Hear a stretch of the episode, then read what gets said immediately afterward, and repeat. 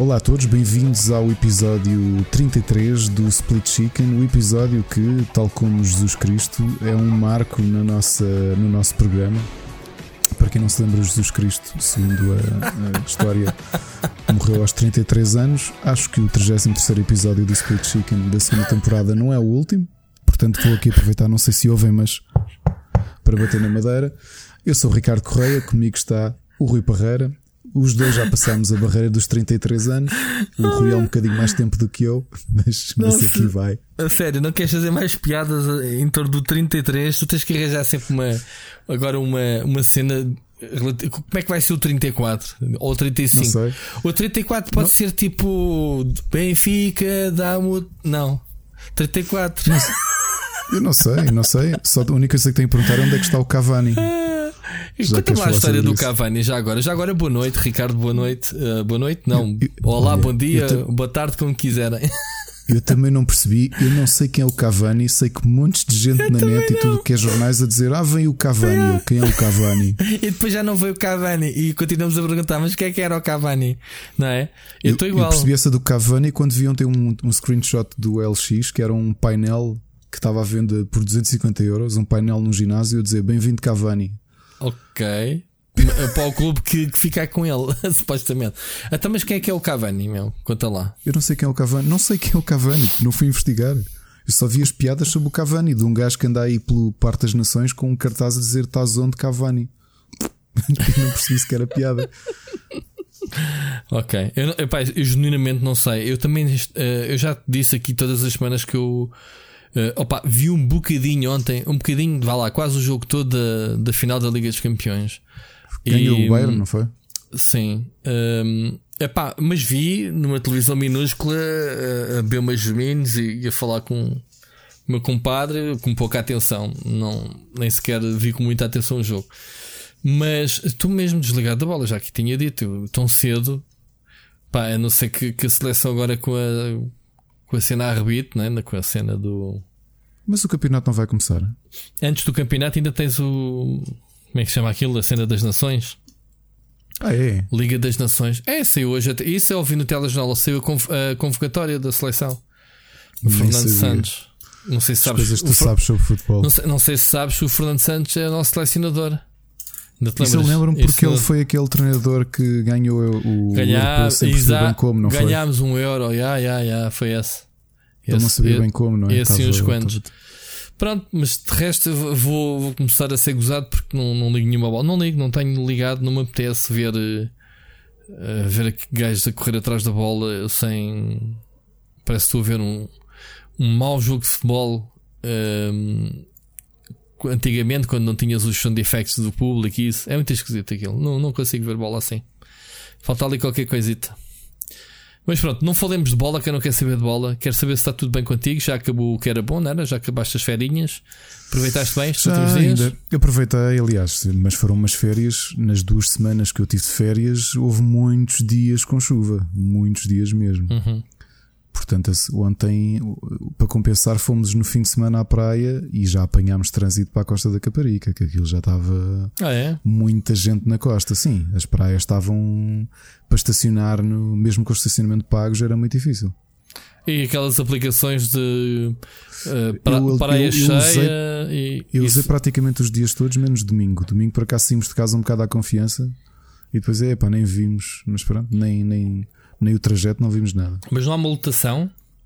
Ah, ah, ah, ah. Pronto. Ah, mas não sei como é que controla, como- na prática, como é que controlas isso. Não sei. De- não sei. Por maneira. acaso vi na praia, andava a passar uma, um jeep da GNR na praia onde eu estava. correr com o pessoal que estava a mais a perguntar quem é que foi o último a chegar? Os últimos a chegar ponham-se a andar daqui para fora. Não é? Pois, não há. Mas se calhar a controlar um bocadinho a. As distâncias. Epá, tá bem, mas se tiveres que meter pessoal fora da, da praia, qual é o critério que usas? Se a... ninguém. Olha, semana passada se ninguém controla a outra entrada- semelhante àquela que foi. Fomos num dia de praia daqueles que estava um bocado frio. Ahm, fomos, estava um bocado nublado. Fomos para a costa e ali por volta das 11h30 já começou a ficar o tempo melhor. Nós já lá estávamos. E pá, e como chegámos muito cedo, chegámos às 9 e não havia praticamente ninguém, ficámos mesmo ali à frente do, no areal, já perto da água. Epá, e não é que eram 11 e tal, estávamos a preparar-nos para sair, uh, íamos à água com os miúdos, mas acabamos de voltar para trás porque hum, havia muitas alforrecas na, na, na, na água, muitas mesmo. Um, eu acho que ouvi isso, houve praia interdita e tudo, não, não houve. Acho que houve aí uns dias. Ah, sim, acho que sim. Acho Carca sim. Carcavelos, se não estou em Carcavelos teve. Costa, Costa pois. não chegou a estar, mas tinha já muito, muito, muito. Uh, tinha muitas alforrecas. Mas pronto, mas estávamos com uma grande distância da pessoa que estava, das pessoas que estavam ao nosso lado, tinha, estávamos a manter mesmo um grande espaço. Pá, não é nós estávamos a preparar-nos para, para sair. Vem um casal, pai, com os seus 50 e tal, e mete, imagina, montes de espaço no areal todo e vão meter no, no, entre nós e a pessoa e as pessoas que estavam ao nosso lado. Que deviam estar para aí uns 3 metros, ou seja, meteram-se ali muito próximos de nós. Já a semana Pai, passada tive, contaste uma, uma história igual foi, Isso foi com os surfistas. Putos, e agora foi sim. com o pessoal mais velho. Nós por acaso estávamos para sair, eu nem me quis chatear outra vez e foi arrumar a mala e desaparecer. Uh, mas, pronto, mas... Pois, não sei. O pessoal gosta de proximidades, que é para quando vai à, à água sentir que alguém fica a tomar conta das cenas deles. É pá, sei lá, eu sei que nós mesmo na. Mesmo quando íamos à água, evitávamos estar ali nas zonas onde havia mais gente aglomerada, meu. À beira da água, estás a perceber? Tentámos sempre fazer isso. E conseguimos, acho eu. Sim, mas não te preocupes, não há de ser por aí. Não, Acho não, que vai ser não é do, é isso, pá. a praia. Se, se, se, estamos todos a fazer um esforço para tentar ter algum distanciamento, porque é que a malta com muito espaço vem para cima de ti, meu? É, mas isso é uma cena cultural. Só gosta de se tocar. Epá, eu também, mas não Sim. é em público. oh my god. E então, e de resto, só praia? Não fizeste mais nada da tua vida? Só praia bem. Joguei, joguei, joguei, pouquíssimo. É, a questão é, como eu me deitava muito tarde e acordava muito cedo, a minha tarde normalmente era passada a dormir a cesta, porque andava e ando. Eu estou mais cansado das férias claro. do que antes das férias. É normal. Mas muito mais. É normal. Eu ando aqui com uma moinha, ando com uma moinha na cabeça, o, não dormi nada. O querer aproveitar, aproveitar as férias é, ao máximo, ao máximo, ao máximo, depois não, não descansas. É. É, isso é, Tenho andado aí com uma dor de cabeça. É o, é o normal. Isso também me acontece. Acontece. Mas... Enfim, olha, vamos Pronto. passar ao nosso programa. Não sei se. Esta semana ainda estamos, parece que das semanas todas de agosto é mais silly season. Acho que o pessoal foi mesmo de férias. Ainda bem que é para ver se conseguimos cumprir aí aquilo que a gente pede, fazemos um programa curto. É, eu hoje Pessoal, queria. Vamos tentar. Hoje vamos tentar. A semana passada tentámos e batemos o recorde de tempo. Portanto, é, é por aí. Um, mas pronto, esta, esta semana há de haver muita coisa nova, uh, porque é supostamente de quinta-feira, acho eu que é o quinta ou sexta, já não sei, o Night Gamescom Night com, com o Vitor Antunes. Um, que ele vai. Sabes que é o Vitor Antunes? sei quem é o Vitor Antunes, sei. Pronto, o pessoal também que nos acompanha sabe Pera, quem é. O Jeff, Jeff Keighley, não é? Jeff Keighley, yeah. Porra, isto será agora, quer dizer, agora que não estou de férias é que estou com a memória fresquinha. É Estás, pois é normal, é normal. Eu é que já estou todo queimado outra vez. Eu por cima, às segundas-feiras, a gente acho que vai ter na, na, na, hipotética Season 3 mudar o dia de, de gravação, porque acho que a segunda-feira é, é, é a nova sexta. Eu vou-te dizer uma coisa, eu há bocadinho, ainda por cima, não sei porque à segunda atrasamos sempre um bocado com os miúdos e com, não sei se é o que é que é, do início da é, semana. Pá, talvez. Ana normalmente também tem montes de trabalho para fazer. Eu também, é o dia mais. Ah, não sei. E, Mas temos que ver. E estava para te mandar uma mensagem a dizer: pá, estou bem atrasado, se calhar passamos para outro dia. Mas entretanto nem te disse nada, viemos para aqui e gravamos. E, e sabes e que eu, eu, tive para te dizer, porque eu estava. Pronto. Estava, pronto. Que a cabeça. Então, agora podemos discutir isto em aberto. Quando é que saltamos de season? Não sei, mas alguém já nos veio uh, perguntar, uh, um grande abraço e a Neves, se a gente ia fazer mudança, que, que acho que ele tem umas ideias. se calhar não era suposto estar a dizer. Não, os teasings e aquilo perguntou-me só se a gente ia dividir. Mas sim, eu estava a pensar eh, até se calhar fazemos uma pausa de uma semana destas. Uh, destas sim. Até era para ser esta semana se tivéssemos combinado mais cedo, por causa que há mesmo muita pouca coisa e às vezes estarmos aqui a arrastar e não temos uh, qualidade. Não, olha, que se calhar até era bonito o, o, episódio 33 ser o último da temporada, tipo Jesus. Ah, então, mas acabamos já, nem sequer acabamos o episódio. Dizemos é isso, pessoal. Olha, é, espero que tenham gostado da temporada. Então, até à próxima. Não, mas se calhar, se calhar podemos, eh, podemos fazer isso. Quer dizer, para a semana começam as hostilidades outra vez, mas não sei. Tu... Pode mas... ser, pessoal, é surpresa. Olha, isto é, isto é o. É o podcast de Schrödinger. Pode ter acabado pode ou pode não ter, ter acabado Pronto, a. Dizer, mas a gente vai para, para uma semaninha só para fazer aqui uma pausa de mudança de mudança antes começa outra vez a bombar. A gente, é. a gente anuncia nas redes sociais. Não vamos eh, anunciar aqui porque a gente nunca sabe. O pessoal pensa que a gente não. tem aqui o planeamento. E eu vejo aquela malta do. De um podcast muito engraçado que é, que é feito pelo pessoal do Papo Seco, do, do Glitch, do. Como é que se chama? Isto não é um filme. Já ouviste falar no podcast deles? Eles, eles é não. só dedicado a adaptações ao cinema de videojogos. Portanto, malta, fica aqui a recomendação de quem não conhecer, de, de, de ir pesquisar. Um grande abraço para eles todos. Uh, que é, é, basicamente, eles só falam de filmes baseados em jogos. Por isso, por isso é que chama uhum. isso. Isto não é um filme, ou isto não é um jogo. What? Posso estar enganado. Isto não é um jogo, assim é que é o nome do podcast. E então, Uh, eles têm uh, a season toda programada, ou seja, eles programam 10 episódios, season 1, uma cena tipo Avengers, eles têm tudo organizadinho, sabem uh, na semana segunda, terceira, quarta semana, whatever, para a frente, sabem exatamente qual é o filme que vão abordar, tem tudo organizado. A gente aqui somos os tipos mais que se sentam aqui em frente ao microfone e começam a falar de tópicos, pronto, que a gente ainda vá lá, ainda, ainda colocamos aqui em papel para parecer minimamente 0,1% profissionais, Ricardo, não é?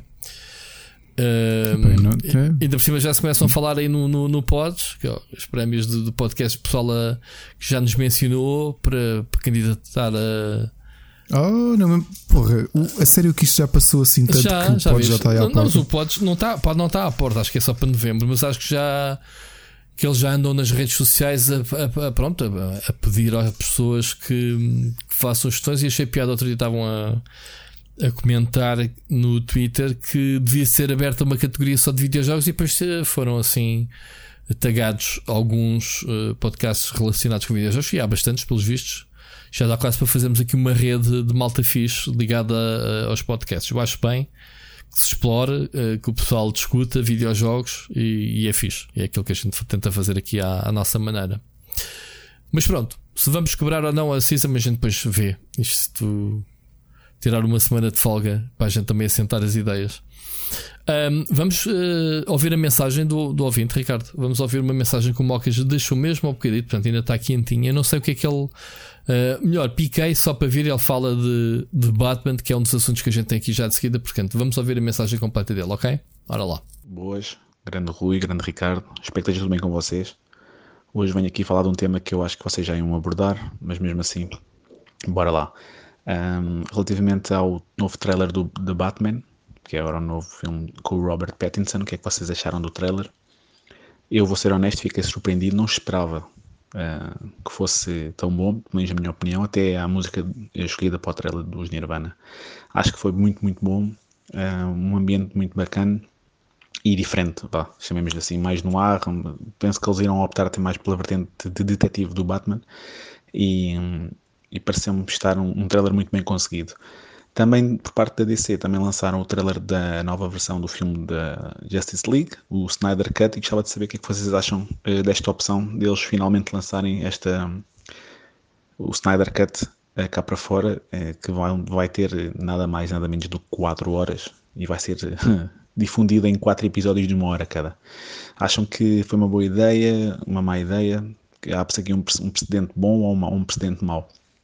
de relembrar que, pelo menos daquilo que eu, que eu entendi, foi uma, um grande forcing por parte dos, dos fãs para essa internet fora para ser libertada esta, esta versão depois da, do fiasco que foi o, o, Justice League. Ok? Um grande abraço, caros amigos e influencers, sim, porque graças ao Rui tenho menos uma centena e tal de gigas no meu disco, estão agora ocupados, e eu sou o meu próprio guia turístico no Microsoft Flight Simulator. Está awesome. Um grande abraço, pessoal. Bom trabalho e ouvimos para a semana.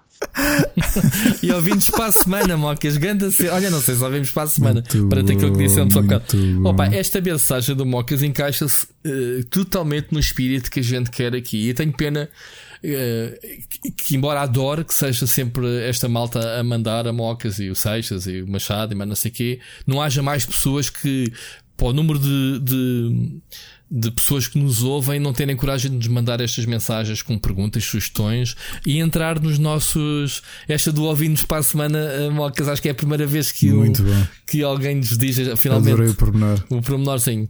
Sobre é. os temas, para já, Flight Simulator, sorry. Tu és um gajo altamente influenciável. Foi o, o, Ricardo que te influenciou no League of Legends para voltares. Foi mais não sei quantos jogos. Enfim, mas é isso mesmo. É, as conversas de cafés servem exatamente. O Ricardo constantemente me influencia aqui nas sugestões dele, jogos e filmes e séries. E acho que também um bocadinho eu da, da, da minha é parte. E, uhum. e, e, é isso. E é isso que se pretende: é, é falarmos de coisas geek, coisas que a gente gosta sobre os temas eh, que tu trazes. Eu não sabias, Ricardo, eu não sabia que o filme ia ser dividido em. Eu sabia que eram 4 horas, não sabia que eram 4 episódios. Eu não sabia e admito que eh, continua a não me importar nada porque não vi o filme ainda. Não viste não o original? Sequer, não vi o original, não tenho curiosidade nenhuma de ver o Snyder Cut. Ah, não? Ok. Uh, não, não, de todo. Portanto, não sabia que iam ser. Acredito que eventualmente vou ver o filme. Ok. Uh, eu estou curioso para ver. Mas eu, acabei de, eu acabei de levantar os ombros. Tipo, ah, Sim, okay. yeah. mas houve uma coisa. Este, isto não abre um precedente, Mocas. É, aquilo que aconteceu com o Snyder Cut foi uma coisa muito rara e que infelizmente aconteceu ao Snyder. O Snyder tinha feito o filme. Um, e quando foi na altura da edição, morreu-lhe a filha, né? ou o filho, ou, ou, o que é que é, e ele afastou-se por questões óbvias e, e, questões de familiares. Obviamente que business é business e as cenas tiveram que andar para a frente. Portanto, houve alguém que pegou no material dele e fez o filme, fez os, os cortes, né? Que tinha que fazer. Agora, ele é que sabe qual é a visão que tinha para o filme quando filmou, quando fez uh, os planos, quando fez tudo e mais alguma coisa. Portanto, se alguém legitimamente que deveria ter esta oportunidade, esta segunda oportunidade, uh, era ele. Portanto, e vamos ver então a grande diferença, e se calhar vai fazer correr muita tinta quando for lançado, desde, os comparativos, do, dos buracos que houve no primeiro, acrescentados no segundo, ou vice-versa, ou o pessoal que se calhar vai gostar mais do primeiro e não gostou deste. Eu, como já não me recordo bem, eu tenho estas memórias, uh, vejo o filme uma vez e depois, pronto, lembro-me das linhas principais, não lembro dos pormenores, vou ver com algum prazer. Porque eu, acho que da DC eu vejo muitos poucos filmes da DC, só há pouco tempo, há relativamente pouco tempo vi o Aquaman, ainda não vi aquele, como é que se chama aquele filme para rir, o Shazam, não vi sequer. Uh, tu ainda és pior, Ricardo, pelos vistos, não vês o, os filmes do Batman e do Super-Homem, ainda estás pior. Nope. Uh, de ah, todo. Mas espera lá, agora estou aqui a fazer uh, com tanto material, jogos e não sei o que do Batman. Este Justice League é o Batman vezes Super-Homem, não é? É o tal que o Batman morre certo? Que até tem. É, que aparece o. Que vai buscar a, a que vai buscar a, a saga do, da morte do Super-Homem, não é, Ricardo? Não sei. É, Nem esqueci é, que é o vilão do Justice League, só para ver. É o Mas o vilão não é o Darkseid. Se é o que eu. Se, pá, um deles é o. É o monstro que o mata. Como é que se chama? O, o Apocalipse. O Apocalipse. O Doomsday, né? O Doomsday, inglês, sim, é sim. Pronto, é mais o correto. Dizer. que era o Apocalipse. Uh, um deles é, mas foi uma coisa muito apressada. Eles não aproveitaram bem. Isso foi uma das críticas. Uh, só que agora, é, é o Justice League é o Batman vezes Super-Homem. É pá, fogo. Estou com uma. Não, não, não, não, não. São dois filmes diferentes. Pelo que eu vi no trailer, é com o Darkseid é o inimigo. Uh, mas, mas o filme não, o Batman vs Super-Homem, o Despertar da Justiça. Eu acho que é isto. Ou, ou houve outro? Dawn of Justice. Não. Exato. Que é assim que se chama. São tantos filmes que eu não vi. Ah, exato. uh, que faz a, a, sequela do Man of Steel de 2013. Uh, exato, foi, foi, o diretor foi o Zack Snyder. Portanto, Extended Cut Dub. Exato, 30 minutos. Ah, não, foi realizado. Não, então isto eu estou a fazer bem da confusão. E a malta, é para vocês verem. A DC, como é, é que faz estas confusões a um gajo, meu? Não é? É a DC. É menos coisa, é menos coisa Epá, do que a Marvel. A Marvel tu consegues compreender a linha. Por exemplo, eu estava a olhar para os upcoming Ok, já vi, não tem da, nada a ver. O Justice League é a continuação desse. Pá, Completa. Pois é, exato, porque o Justice League não aparece o Super-Homem, né? Porque supostamente está morto. Ok? Continuo a dizer. Morto o Super-Homem, sim, pronto. Posso estar a ser injusto, eu não vi os filmes. Pronto, é mas, assim. Sem ser na banda desenhada, das melhores histórias que eu vi da DC, não é no grande ecrã. É no Injustice. Certo, Portanto. exato, no Injustice. Pronto, desculpem lá, malta, esta confusão toda. Realmente, há o filme do Batman vs Super-Homem, que é uma espécie de prequela, né? o Dawn of Justice, ok? Em que eles dois andam a, a tareia um com o outro. E depois saiu então o Justice League, em que o Super-Homem foi morto. Passa-se muito. Ele aparece depois do fim, como é óbvio, não sei o quê, mas pronto. É pá, eu estou preparado para ver esta versão porque eu já não lembro nada do filme. Já estava a fazer confusão dos dois, dos dois filmes. Este é, que é, o, é o que aparece o Aquaman e a Mulher Maravilha pela primeira vez.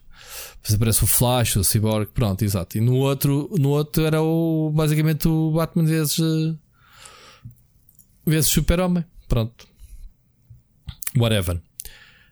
Um... Mas não estou com curiosidade nenhuma. Também não acho que seja um precedente, porque mas estás a perceber? Já, eu... tiveste, já tiveste versões extensas. Lembro-me, por exemplo, as, as, versões que eu vi do Lord of the Rings eram aquelas extended versions de, do Directors. Do directors Mas isso normalmente mete mais uns minutos, meu. Este, este é. filme é quase o dobro, se não me engano. Sim, eu sei, eu sei, eu sei. É. Ainda assim. É quase o dobro. É basicamente. O filme teve duas horas e este vai ter quatro, portanto é o dobro completamente o dobro. Tiveste, ainda há pouco tempo, tiveste o, o Apocalypse Now Redux, que era mais um cut do, do Coppola, a acrescentar mais, mais uns minutinhos, pá, mas nada de, do outro mundo. Este aqui parece-me a mim que, pá, completamente. Não sei se ele vai buscar material ao outro filme ou não. Pronto, eu já nem sei se isto é um, um, um Snyder's Cut puro, obviamente com as mesmas cenas, mas provavelmente com outro tratamento qualquer. Se calhar até vamos ver outra história completamente diferente. Pensou, bem, mas isto ficou de fora no primeiro filme. Estás a ver? Acho eu. Pronto. Duas horas, duas horas de filme a mais não podem ser só cenas cortadas, certo? Deve ali ver eh, arcos narrativos ou uma coisa qualquer. Que deve ter ficado fora, digo eu. Vamos ver. E se isso acontecer, vem dar razão uh, que a DC fez Rush ao outro filme. Quer dizer, não é? Pronto. Olha, eu já te disse aqui a ironia da DC é que o último filme que vi deles uh, é também um dos piores filmes. Também já disse aqui, um dos piores filmes que vi na minha vida, que foi o Suicide Squad. Que estás aqui a falar em edição. Pá, eu não me lembro de ver um filme tão mal editado é, como Mas o, o filme é, é mau do início ao fim. E nem sequer quis saber do, da sequela. Nem, nem sequer quis saber. Já aqui falámos. Saiu, não foi? Saiu. saiu. Um... Olha, e vou já fazer aqui a ponto por uma coisa, porque saiu o trailer do novo jogo da Rocksteady, uhum. o Suicide Squad Kill the Justice League, que obviamente é um tie-in com o filme, porque a inspiração visual e a construção dos personagens não é o da banda desenhada de todo. Okay. É aquilo que foi lançado no filme Suicide Squad. Ok?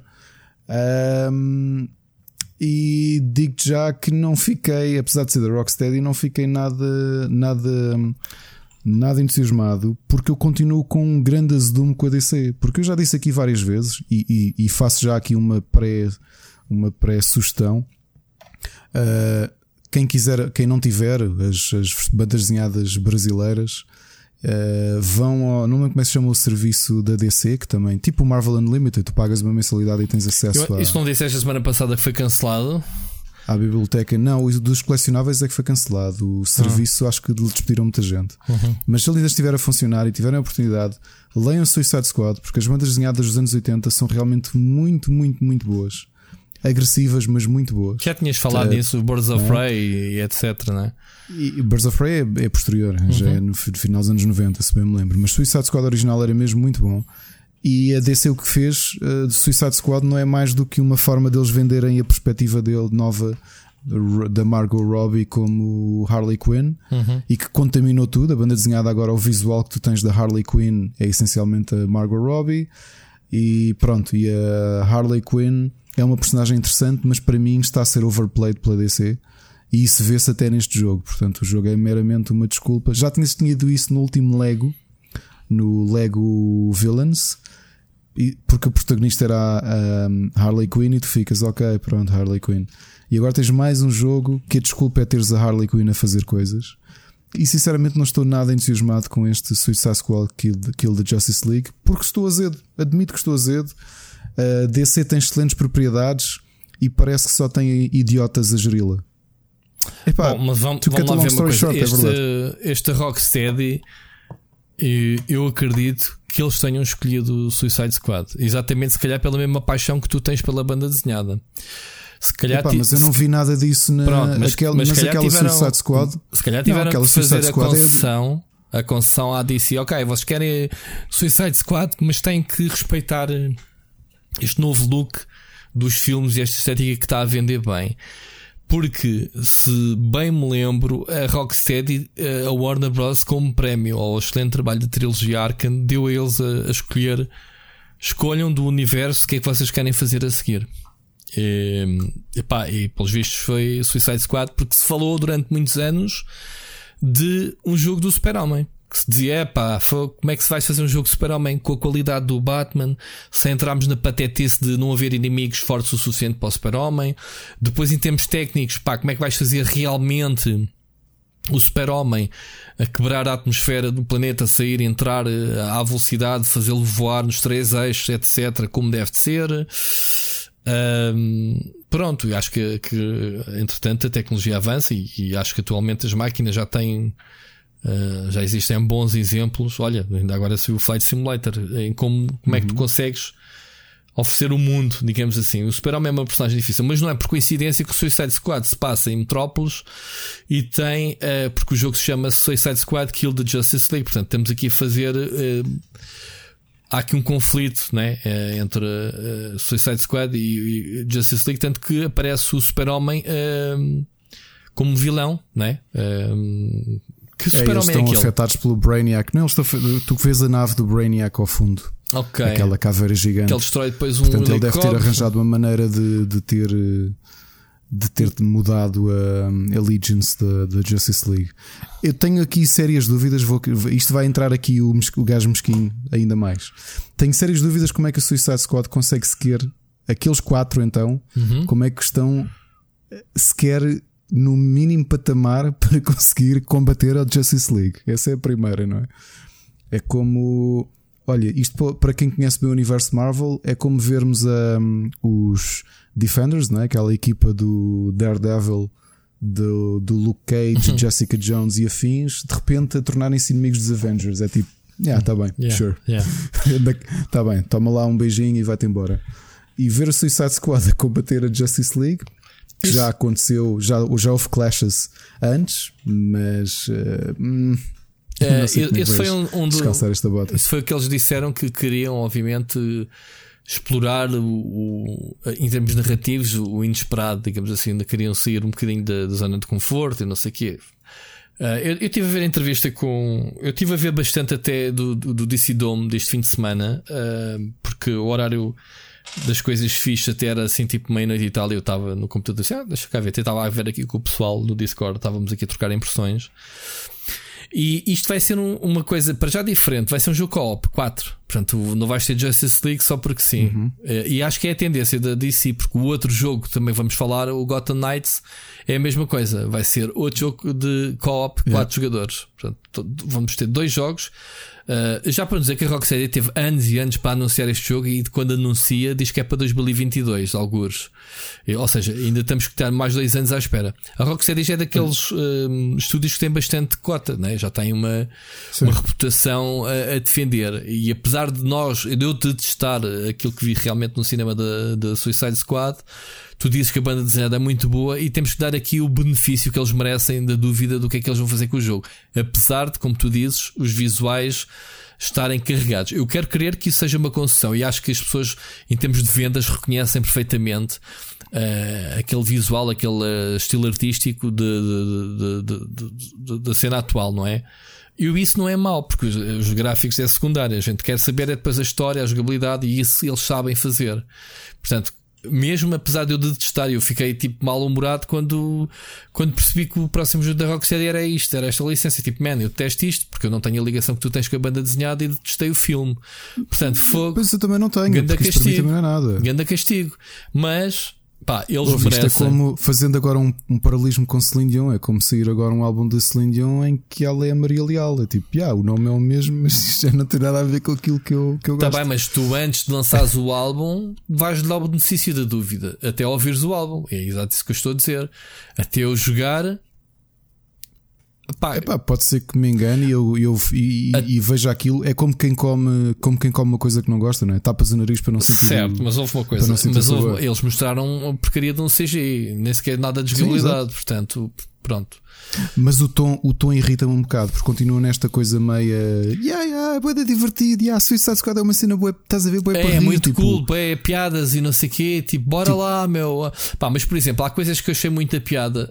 Um, eles dizem que uma das coisas em relação ao Batman, uh, o Batman era mais mais melee, mais uh, beaten up, não era? O Batman pela sua estrutura. E este Sim. não, este já vai ser mais uh, gunplay, é outra das coisas que eles prometem. E é exatamente isso. Tu vês lá o, o Dead, como é que é? O Dead Eye? Como é que ele se chama? Deadshot. Deadshot uh, com um jetpack com uma metralhadora. Portanto, curioso para saber como é que. Eu, claramente eles querem explorar os três eixos. Eles depois não... tens o Shark King como uma espécie de. Tem uma metralhadora também, comic, né? relief, comic relief. E eu penso, mano, o Shark King era um vilão bastante silencioso e, e, e era essa. Tu na banda desenhada era aquilo que sentias do Shark King, que era um gajo extremamente violento, uhum. era um tubarão humanoide, não é? Uhum que ele estava quase sempre amordaçado e quando o libertavam na, na água é tipo: olha, tu tens um colar explosivo, se fizeres bosta, rebenta-te a cabeça, claro. porque tu és demasiado perigoso. Claro. Aqui é tipo: ah, que fixe, é o super-homem. E eu, a sério, meu, de todos, os, de todos os personagens que podia ser um comic relief, é o Shark King. Pronto, estás a ver? Agora como teres um. É o teu olho era como teres um. É, é como teres agora um co-op de monstros do, monstros do terror e o Jason é o yeah. comic relief a fazer piadas. Sim. Tu, ah, e assim, o gajo nunca fala também. Ou o Michael exato. Myers, uh, a mesma Ou coisa. Michael Myers, exato, estás a ver? Tipo, yeah. e, o, e, o, e o gajo sério e, e introspectivo ser o, o Freddy Krueger. Tô, Pera, tô tipo, man, vocês conhecem sequer do que é que estão a falar, meu. É estranho. Porque agora falaste do Gotham Knights que foi já um que me deixou que não é da Rocksteady, não é? Neste caso é pela. pela é da Warner, Warner é? Montreal, é Montreal. Montreal. Foi a mesma que fez eu, o Underdog uh, Arcan Origins, que o pessoal. Eu, que eu, eu tentei jogar e entretanto, como ninguém respondeu, eu desinstalei. Eu, tu tiveste problemas? De... Não, não tive problemas, não achei piada nenhuma ao jogo. Uh, aquela sequência de, de Detective, eu não achei piada nenhuma. Eu por eh, acaso não, não joguei. Epá. É uma estupidez. Eu acho que até tenho o jogo, mas nunca o joguei. Um... Mas hoje instalei o Arkham Knight por acaso, por causa de ver o, o trailer do. de ter visto o anúncio do Gotham Knight, de instalar o Arkham Knight, que ainda não joguei. Não se chama-se não se chama-se não se chama-se Arkham Knight. Isso era o nome do Não, não. Ah, Estou é... a dizer que hoje instalei o Arkham Knight. Hoje ah, instalei o Arkham Chama-se Gotham Knight. E, Sim, exato. e para já uh, li hoje que uh, a Warner já veio dizer que este jogo não tem nada a ver com a série Arkham. É um, lá está, as confusões do caraças. É um jogo num universo próprio. Ou seja, pois que é, é que é um universo é, do... é um standoff, é um jogo que não tem nada a ver. Não tem nada a ver com o Arcanite. Uh, Mas este eu já tenho mais curiosidade porque me parece mais. Eh, isto, isto para quem gosta de banda desenhada, ou de, de, historicamente a banda desenhada, porque tu na prática tens a Batman Family. Não tens o Batman, mas tens a Batman Family controlável, não é? Porque tens Uhum. Uh, Batgirl, tens ali três Robins. Robin, tens ali três Robins, Nightwing. Não é? Qual é o outro? Tens, tens, os tens os três Robins em ordem cronológica. Tens o Nightwing, que é o primeiro, o Dick sim. Grayson.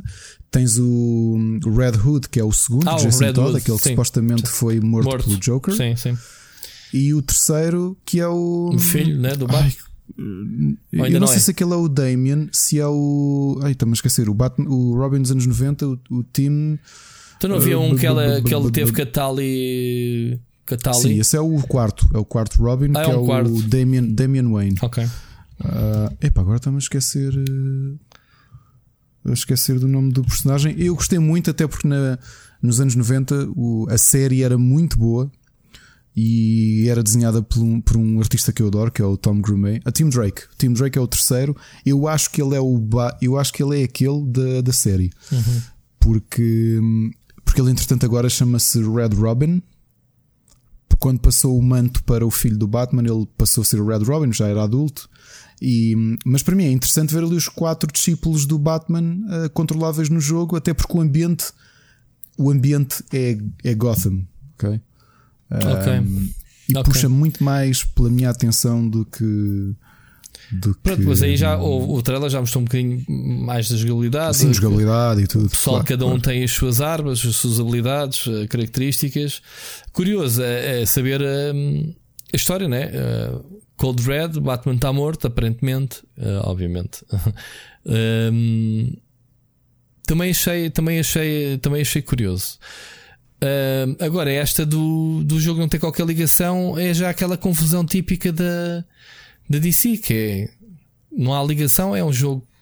Pessoas querem estabelecer ligações não é? entre os personagens do universo e eles não É o que está a acontecer com o filme. Podemos já saltar o filme. Já agora a Mocas também perguntou o que é que tínhamos achado sobre o trailer. Viste, viste o trailer? Vi. Esse foi o único que eu tinha visto antes de. de... Estavas a falar da de, de, de, de, história detetive. Eu depois também estive a ver o painel com. Como é que se chama o diretor?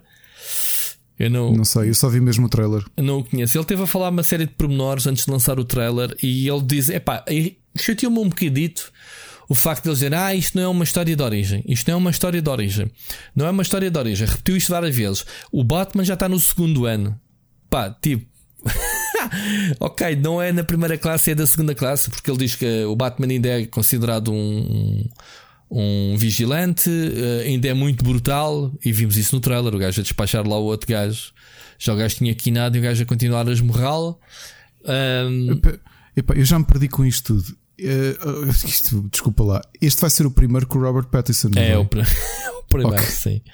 É o, já tô, é o que eu digo, eu estou completamente. É, é, sabes porque é que estás perdido? Porque a DC, aquilo que eu tenho ouvido falar, e o, o, o Machado punha já os pontos todos nos is, uh, aquilo que eu tenho ouvido é: primeiro, fala-se que o Ben Affleck saiu porque teve problemas de álcool e foi-se tratar e já está bom.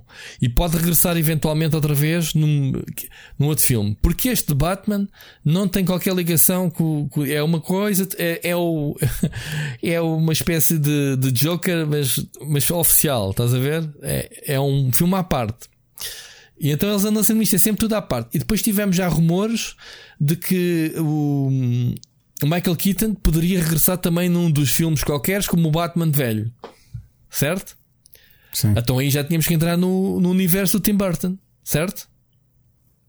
Não podias entrar no universo de Frank Miller da banda desenhada. Não, estou a falar nos filmes. No, Ui, o Michael Keaton é o Batman do Tim Burton.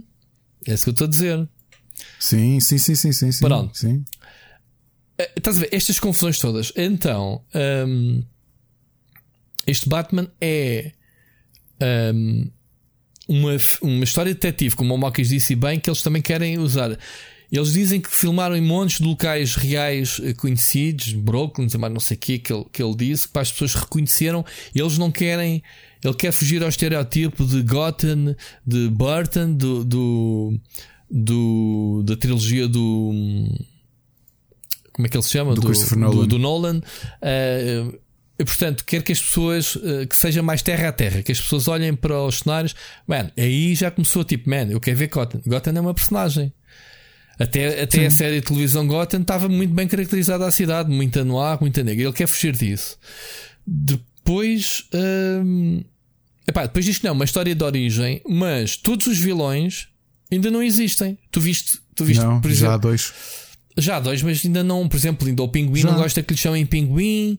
Estava ela a explicar. E eu nem percebi que era o Colin Farrell que estava ali de baixo. Pronto, isso quem é? Uh, eu tenho que ver para cá é o Colin Farrell. O trailer outra vez. Que engordou, engordou para, para fazer o papel. Foi. É, e depois tens o outro, é obviamente o Riddler. O Riddler, que, tá, que também está descaracterizado como o caraças, não é? Tá, tá, tá. Como é que, como é que achaste a personagem? E, pá, deve, lá está, como isto é uma fase muito jovem, é, eles estão a começar, não é? O, o, o pinguim ainda não assume o próprio nome, tal como tu disseste, não é? Não, não gosta que, que assim Sim. se refiram a ele. Apareceu... Uh, o próprio James Gordon é muito jovem, não é? Quem, quem está a interpretá-lo é o. Pois é, mudaram o, o estereotipo. O estereotipo, portanto, mais uma vez, como a Marvel fez, mudaram uh, de um caucasiano para um American Sim, mas a mesma, africano. A mesma coisa com a Catwoman. A Catwoman é interpretada pela Zoe Kravitz, a filha do Lenny Kravitz. Ok, eu por acaso gosto muito daquela dizer, ator, acho que lhe assenta muito bem, digo sinceramente. Agora Jim tu Gordon. vais dizer, ah, mas já tinham mudado quando foi a Hale Berry naquele Sim, filme. mas esse não me vale, esse não conta. Que é horrível. Existe. e o jogo, jogaste o jogo? Então não joguei da Electronic Arts. Não joguei, vi Tão jogar, mal. felizmente. Tão Era- mal, tão era mal, Cada tão um mal. pior. Um, O que é que eu achei do, do, do, do, do Tom? Primeiro, eu acho que eles estão ali a tentar colar a cena, um, ambiente mais negro que funcionou no Joker. E hoje tive um amigo, autor de banda desenhada, que fez um post que eu disse: Olha, é mesmo isto. E- é tão simples quanto isto. E, e a referência ao Hugo Teixeira, porque obviamente que a frase é dele. Gostei muito de ver o novo trailer do, do próximo filme do Corvo, quer dizer, do, do Por causa dele ter tirado a máscara e, e E mostrar tá os olhos. Mas olha Sim, que isso faz exato. totalmente sentido. Eu também vi que muita gente comentou sobre isso, que é uma das cenas que eh, só, só o do Tim Burton, o Michael Keaton tirava a máscara e está-se bem. Mas faz sentido que haja um eyeliner debaixo da, da máscara para dar aquele Sim, ar eh, para dar o ar negro, não claro. é? Agora, Claro, o claro. nunca se vê ele a tirar a máscara desta forma. E tão pessoal eh, e direto para o público como ele fez. Eu acho que isso é fixe, que aproxima. Aproxima-nos mais da personagem. Eu gostei, sinceramente, de ver isso. Tenho dúvidas do Robert Pattinson como Bruce Wayne. Achas? Porque eu, eu, eu- Eles dizem que é daqui- altamente profissional o gajo, que é é uma Eu espécie. não, eu não digo que ele não é profissional, mas o Batman, eu já disse isto aqui quando falámos dos filmes do Batman. O Batman, da forma como eu cresci com ele, por causa da banda desenhada, e o Tim Burton apanhou isso muito bem, Hum. tu precisas de um, de um grande sex appeal do, do Batman. Ele precisa de ser uma figura altamente carismática. E tu achas que ele não Eh, tem que ser magnética. Eu acho que ele é demasiado, mas naturalmente, fisionomicamente, Robert Pattinson. Eu já Eu ia dizer isso. que até o acho um bom ator. Pronto. Ele não tem aquele, aquela, hum, Eu aquela acho- presença como o Michael Keaton tinha, não é? O Michael Como- Keaton ou mesmo como- o Val Kilmer. Certo. Certo. Mas houve. Por muito que a malta não goste interpretação Clooney, se quiseres. Ou de George Clooney, não é? Que entram em cena e tu, e tu percebes a faceta de, dele ser um milionário altamente bem sucedido com, com, com o sexo Sim, oposto. não é? mas lá está. Aqui ainda é início de carreira. Portanto, É pá, mas parece-me um bocado sonsinho. É muito, A- a- única coisa dele que é eu que tem um ar achei- muito sonso para, para, para, Bat- para o Bruce Wayne. pronto. A única coisa que eu achei foi. Ele parece que vai escorregar do fato. Ou seja, ele não preenche o fato. Não sei se me percebes. Também tens razão, tens razão. Ele, Tens, ele tens, parece tens. muito lingrinhas dentro do fato. Ou seja, tu, eh, os bocados que tu vês do queixo dele e não sei o quê, parece que não. Eles têm que meter ali uns enxumados. Pronto, isto também Exato. estamos a Olha, ser mal repara, dizentes. até o. Como é que se chama o ator, meu? O do Nolan. Agora também falhar o nome do do O ator. Christian Bale. O Christian Bale tem presença. Ah pá, mas esse gajo é... Isto se calhar também tem a ver com o background dele como ator dos papéis. A gente ainda está a olhar muito para o Patterson como o Twilight e está-se a esquecer do, Não é, do- não, não, dos não, filmes que ele fez eu- entretanto, não é? Não, já, eu ouvi o que eu te disse. Eu gostei de vê-lo nos dois filmes que vi do, do, Do Cronenberg. David Cronenberg. Não. E, e foi aí que eu. Que eu que eu Esta mudei mão um palmatória, sim, O que eu acho é que fisionomicamente é daquelas coisas que tu tens ou não tens, ou tens presença ou não tens. E eu já disse, não é, não é por serem os filmes do Burton. E, e- obviamente que marcaram como, como marcaram por causa do, do período em que foi. Mas para mim o Batman há de ser sempre o Michael Keaton. Tinha ali o equilíbrio de mordacidade, porque ele é o, o Keaton é assim muito. É. Não é? Tem aquele sorriso um bocado misterioso. Sim, estás a sim, perceber? sim. Matreiro, sacanita, até- mas É sério isso, quando é quer, isso. não é? disfarça bem. Exatamente. Portanto, ele tinha ali uma, uma panóplia de interpretações que era perfeito como, como Batman, para aquilo que eu imagino que é o Batman. Só que Obviamente que para a imagem que as Michael- pessoas têm do Batman, especialmente por causa da trilogia do Nolan, isto se calhar muda um bocado. Por isso é que eu não vi o Ben Affleck como Batman, mas continuo a ter sérias dúvidas que tenha corrido bem, porque não sei, eu- ele parece Eu correu demasiado melhor que o esperado. Correu melhor que mas o eu esperado. acho, acho tão unidimensional. para- Olha, o, o Henry Cavill, é? que foi que fez Uhum. Super-Homem, para mim era o melhor Batman do que o Ben Affleck, É potencialmente. pá, mas o gajo é um, é um super-homem, man. É Depois do, do, do Christopher, como é que era? O Christopher Reeves, Christopher? Reeves. sim. Epá, eu acho que era, é este. Este foi Ok. o único. Pá, quer dizer, também não tiveste muitas interpretações, tiveste séries de televisão e tiveste um, um one shot, né? Anterior a este. Também não Uh, vi, foi aquele que o, o Henry Cavill. Kevin, É- é- o Kevin Spacey era o. Não. Era o super-homem. um, o que eles fizeram mal com este super-homem antes do Henry Cavill foi que assumiram como sequela dos filmes do, do Christopher Reeves. Ele tinha, ele tinha um filme, filho da Lois Lane, ele regressou passando. Não viste esse filme? O Superman Returns. Ah, sim, esse é o último. De, não vi, não vi. É esse que eu digo. O Kevin Spacey é o Lex Luthor, não é? Exatamente. Esse filme, Ok. para mim, terem, em vez de terem feito um reboot Pá, porque passaram-se muitos anos. Uh, outro ator, e eu acho que o Christopher Reeves merecia ter fechado. Fez, epá, ok, só, só fez dois filmes bons. Os outros dois filmes do Superman são maus, né? Ele fez quatro. Um, mas este assumir-se como uma sequela, ou seja, obrigava-te a ver os filmes que saíram há 20 e tal anos atrás antes desse filme, obrigar o pessoal a tentar perceber a história que, que ele já conhecia a Lois Lane e está de regresso e ela tinha um filme, um filho que é esquisito, à brava, não é? Digo eu. Olha, mas não te esqueças de uma coisa: o filme da Supergirl faz parte da, da, da série de filmes do Christopher Reeves. A série Supergirl? Como assim? A, a série não, o filme o filme com a. Como é que se chamava a atriz? Uh, Faye. Uh, Faye de. Desculpa, com a. A Faye Dunaway era outra personagem. Uh, não te lembras da, do filme da Supergirl dos anos 80? Uh, não. O filme da Supergirl dos anos 80 é um tie-in da série. Faz parte da série de filmes do Christopher Reeves. Tá bem, mas, 83, estamos, 84, a, mas estamos a falar da, da mesma altura em que esses filmes existiram. Eu por acaso não conhecia spin-off ou, ou whatever, ou, ou do universo. Não conhecia, não conheço. Mas aí fazia sentido que se lançasse. Eu estou a dizer é, é tipo 30 anos depois, 30 anos depois, um em vez de fazeres um reboot, consideras-o como uma sequela. Claro. É, é esquisito. Acho eu que é uma sequela, porque a história é exatamente: o gajo desapareceu não sei quanto tempo, regressou, ele não conheceu Lois, é uma sequela de alguma coisa. Bom, hum, do Batman, eu acho que não tenho mais nada a acrescentar. Eu acho que estou curioso para pa, pa ver o filme, obviamente. O, o, meu problema é a continuidade. Vais ter este filme isolado, é como eles dizem. Percebes? E, e depois, até agora depois vais ter. Uh, como é que vais fazer o próximo o, o próximo Justice League ou percebes? O próximo Super-Homem. Eu acho que o Super-Homem está a ser muito mal aproveitado porque tens o ator do Caraças, não é? Um, que ainda por cima está com imenso hype. É, pronto, na, na, mas isso agora já é o Witcher. Agora, agora não me lixem. É, é, é pode não, ser, mas é o, ator, o, o ator tá, tornou-se likable, percebes? Está, está ali a ocupar aquele espaço mediático que o Keanu Reeves também ocupa. Sim, sim, sim. sim, atores sim, que são altamente acarinhados pelo. Sim, sim, sim, sim, sim, sim. Porque agora ainda por cima tens a indústria dos jogos a apoiá-lo por causa do Witcher e por causa dele ter revelado uhum. que é um gamer e que monta PCs e não sei. aqui. Não viste esse vídeo dela montar um computador? Vi, vi, vi. Foi Já falámos sobre isso. O gajo, sim, o gajo montar a gráfica ao contrário. Pronto. Um, agora, não sei. Vamos ver, vamos ver. Outra coisa que eu vi, gostei muito, muito mais que todos estes, e acho que é o filme mais consistente é o Wonder Woman. Não Wonder viste, Woman 1974. Viste este vi, vi. novo trailer? Epá, eu acho vi. que o filme está com um ritmo, está com um elenco. Uh, foram buscar o Pedro Pascal como um dos uh, vilões. Um, vais ter a, a vilã, vai ser a Pantera, como é que se chama? Leoparda? Uh, Cheetah. Cheetah, ok. Um, eu acho que ela. Engraçado, o Pedro Pascal faz, e agora, obviamente que é um vilão, mas o.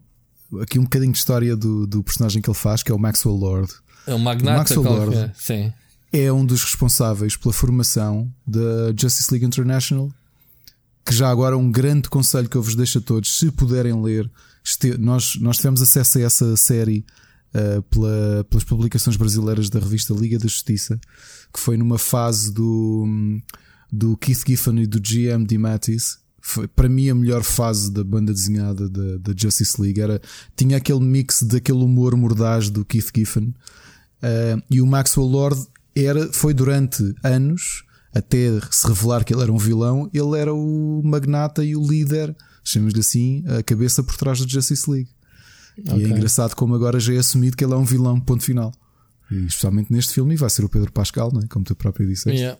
Então, é completamente diferente. Uh, a imagem dele limpinha, sem barba, todo leirinho, penso eu. Uh, muito fixe. Um, mas gosto muito da, da Wonder Woman. E até fizeram uma mesa redonda com, a, com o elenco. Gal Gadot. sim, mas também a, foram, foram buscar a, isto o Zoom é um, é um mundo. Não precisa estar fisicamente. Foram buscar a, a Wonder Woman original, a, dos anos 80. Como é que ela se chama? Não sei o nome dela.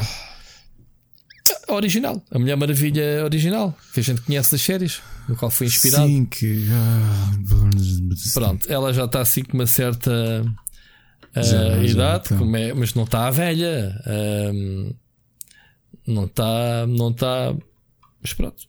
Uh, e então, eu acho que. Uh, Mas ela entra no filme? Não, não, não, não. Ela, ela basicamente, quando o primeiro filme foi anunciado, a, a diretora do filme, uh, não sei o nome, foi-lhe pedir a benção. Sim, foi-lhe pedir a benção.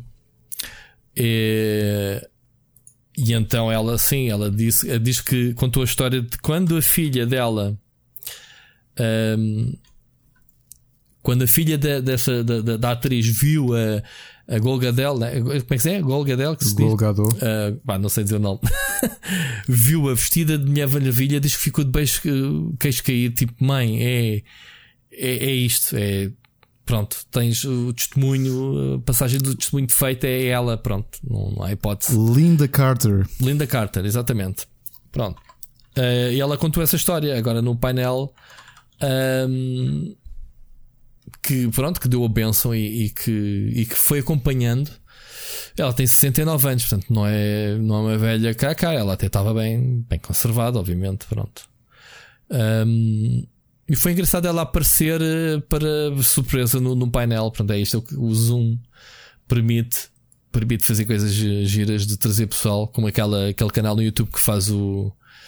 que faz a reunião sim, aquelas reuniões, sim. que é tão fixe. Sabes que é engraçado, agora estavas a tocar neste assunto, a questão do Zoom e do digital e dos eventos à distância. Um, e está-me a lembrar de, de, lá já ter lido dois ou três artigos. Um, como sabes, eu acompanho bastante política norte-americana, então acompanho com, muito, com, com muita atenção. Uhum. E assisti a grande parte do, do, do Congresso dos Democratas, não é? Que que tem como indicado candidato à presidência o Joe Biden, acompanhado pela Kamala Harris. E, e como o Partido Democrata, por causa do Covid, quer evitar que haja grandes ajuntamentos, fizeram o Congresso todo via digital. Uhum. E eu estava a ler uma série de artigos de malta a dizer: epá, yeah, por que não isto? Porquê é que tu has de tornaste a coisa muito acessível, tornaste a coisa muito democrática, eh, puseste as pessoas a falar na mesma, com boas condições, eh, e a malta a dizer se calhar isto devia ser o padrão a partir de agora. Mas vai ser. Teres... Eh, há muita reunião, muita empresa em que tu tinhas que viajar ou deslocar-te. Aposto que mesmo que haja a solução para o Covid, quando houver, um, vai acontecer. Isto veio para ficar. Sim, pá, porque a malta a comentar é pá, se calhar não, já não faz sentido. Isto até é mais confortável para todos.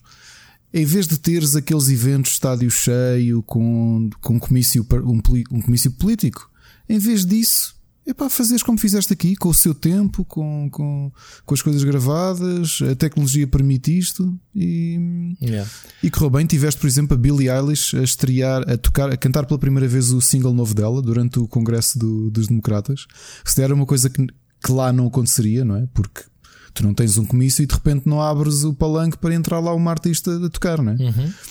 E aqui o que fizeste foi, ela já tinha gravado, ela fez uma intervenção política, até achei curioso, uh, porque tens muitos artistas agora a, a, a, denunciarem as más práticas do Trump e a apelarem ao voto nos democratas. A Taylor Swift é uma delas, não sei se tens visto, tem sido, voltamos a falar de Taylor Swift. Uhum. E depois foi a Billie Eilish a fazer uma intervenção e depois num, num set que ela já tinha escolhido, uma espécie de videoclipe. E pai, tu olhas para aquilo e pensas, yeah, tipo, o que é que isto fez de diferente, meu? Tipo, aproveitou-se, toda a gente falou, toda a gente interviu. Não, não vais mais longe. Tu tiveste este fim de semana o DC Dome, foi todo feito via Zoom. Uh, via green screen para todos, houve muita situação mal feita e muito. Uh, algumas das intervenções, uh, quando estavam a falar, por exemplo, do, do Gotham, Gotham Knights, notava-se que o gajo estava a falar para uma imagem, não havia, não havia ping-pong de conversa. O gajo estava claro, a interagir com uma pré-gravação. Uh, depois, tu, uh, mas em termos de cenário, uh, o Dom, não sei se tiveste a oportunidade, mas vê o não cenário vi. que basta ver a introdução que eles mostram os cenários. Aquilo foi feito, se não me engano, pelo Jim Lee. Ok? O, quem criou, acho que foi o Jim Lee que eles disseram, estou a fazer confusão. O Jim Lee não Deve ser, não. porque ele, o Jim Lee, o Jim Lee continua a ser um dos, dos que Desculpa, uh, a DC Fandom, não é? Sim. O, o, o cenário, o cenário de fundo, as cúpulas e não sei o quê, onde eles estavam, foi tudo desenhado. E estava fixe, no geral. As intervenções não estavam muito, muito naturais, algumas delas. Outras funcionaram bem, outras funcionaram pior. Mas no geral, é um indicador que já houve estes meses para prepararem este evento com um toque, percebes? Premium. Não ser só pessoal ali no Zoom a falar.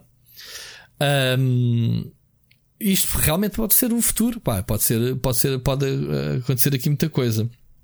Já uma curiosidade.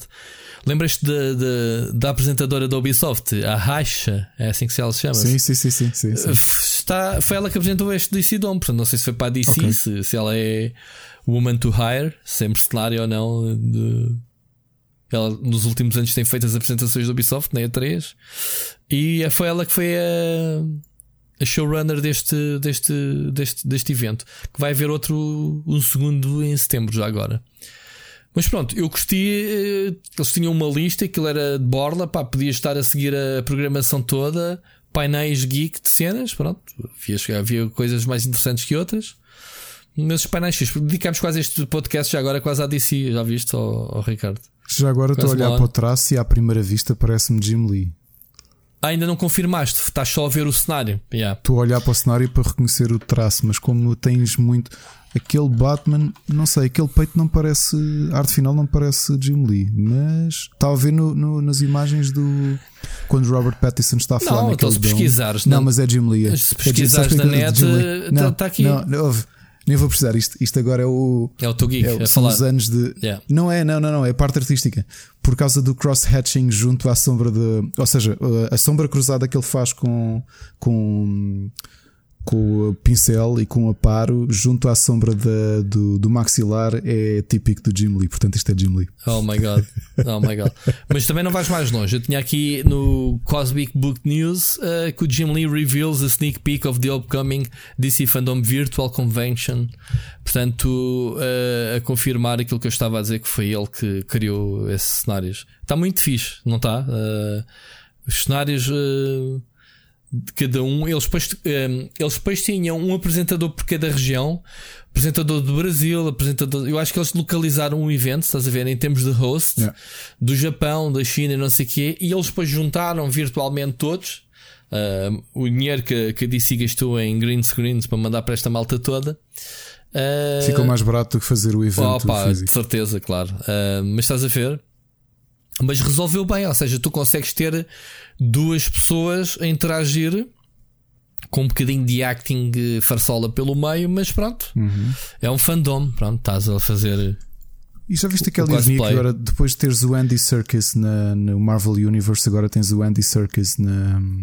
Aonde? Na, na DC. Ele vai ser o Alfred. Ah, é? É. O Alfred é. do Batman? Sim. Não tinha reparado nisso. Não tinha reparado. Agora, uma curiosidade para quem segue banda desenhada. Uh, após estes cancelamentos todos que, que a DC fez de séries, uh, fica muito surpreendido de eles ressuscitarem uma linha. Isto, isto é tão irónico. Eu, eu estive a reler há pouco tempo.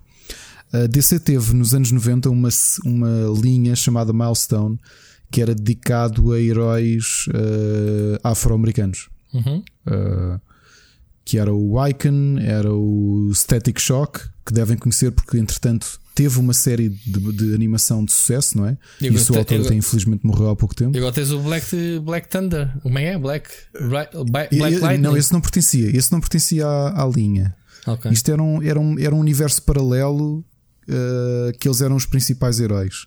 E foi curioso, depois de ver tantos cancelamentos, que a DC de repente apresenta esta surpresa que vai ressuscitar esta linha Milestone, que, se bem me lembro, terminou em meados dos anos 90. Portanto, 25 anos depois, está aqui a, a ressuscitar com uma série chamada Milestone Returns. Acho que eles querem a, a testar as águas para ver se nesta fase em que se fala tanto da, da, da importância cultural, da representação dos afro, afro-americanos e afrodescendentes, de repente tens, tens esta linha dedicada um, a estes super-heróis a, a, ressurgirem. Portanto, vamos ver como é que como é que a coisa, como é que a coisa vai correr.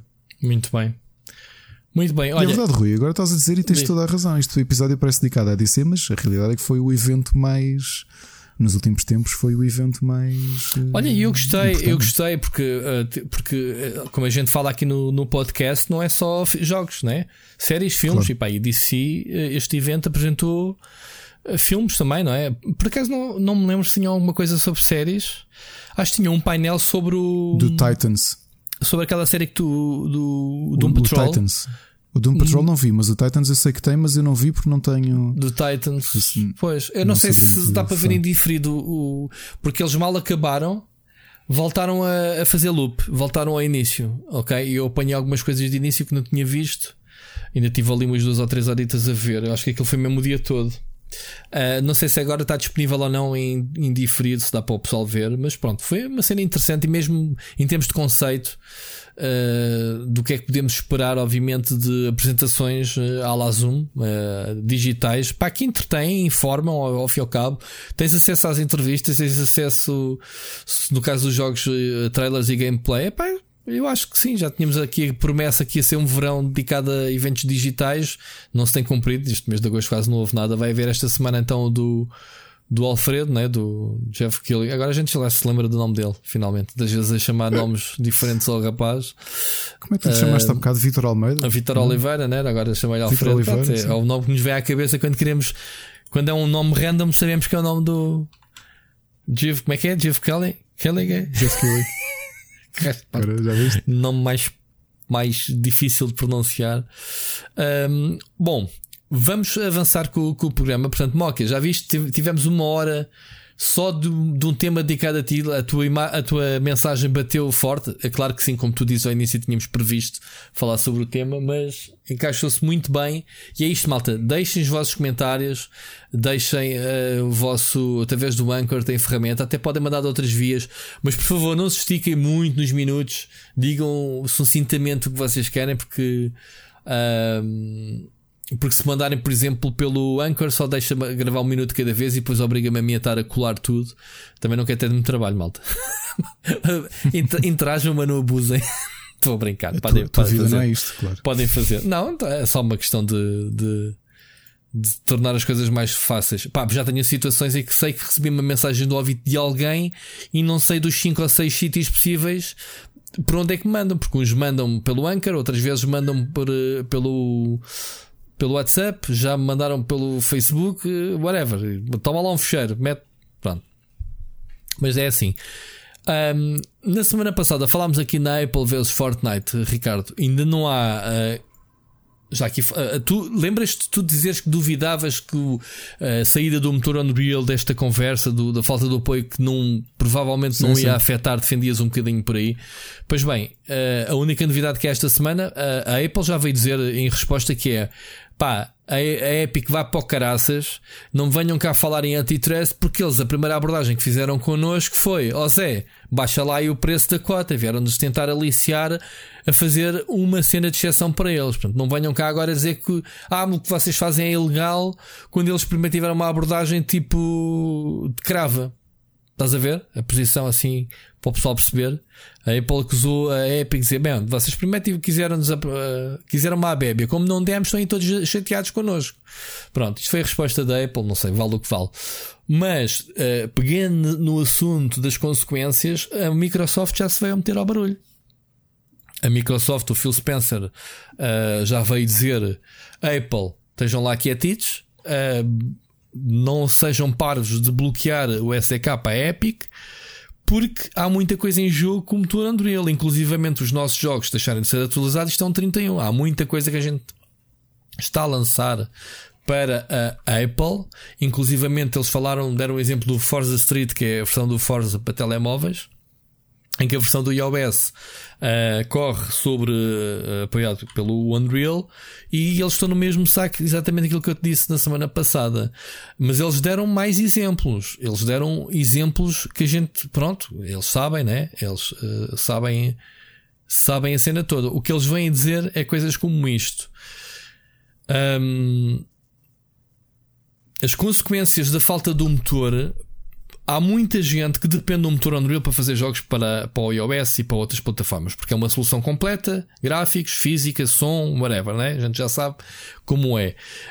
Um, aquilo que acontece é muita gente que está a fazer produção de jogo direcionado para o iOS, tem os, o, o, os orçamentos, a produção, é, jogos prestes a serem lançados e de repente deixam de ser suportados, eles têm duas hipóteses: ou cancelam o jogo para iOS ou mudam de motor. Pá, isto tudo acarreta uh, valores e preços incompatíveis. A própria Microsoft diz que tem mesmo uma posição que é bah, vou ter que mudar ou, ou desisto. Que é um mercado muito grande, iOS, obviamente ninguém quer ficar de fora do, do iOS, ou então tem que fazer um investimento muito grande em escolher outro motor, que eles próprios dizem que não há muitas alternativas à qualidade e, e, à forma de, completa, como é o Unreal, em termos de alternativas, e que dizem que pá, ou cancela-se o projeto e acabou, morreu o projeto, o dinheiro que foi investido vai para o lixo, mudam o motor e investem, e se calhar isso também não é, não é fixe, ou simplesmente lançam para todas as plataformas menos iOS. Depois falam que a bifurcação da comunidade, porque a base de jogadores, eh, enquanto que tu podes comunicar com o Unreal, seja em, em plataforma for, por exemplo, Fortnite, consegues estar no iOS e comunicar com o pessoal do Android ou da PlayStation ou no PC ou whatever, e ao mudares de motor, isso também acaba. Portanto, há aqui uma disrupção, digamos assim. Eles, eh, eles falaram. Uh, a Microsoft falou uma série de situações que é muito mal aquilo que, que e estamos a falar do Phil Spencer ter chegado à frente para defender a Epic nesta situação. Não das royalties, não falou nisso sequer, mas falou nas consequências que é a Apple ser radical e impedir o acesso à Apple SDK à, à Epic e ao, e ao motor Unreal Engine.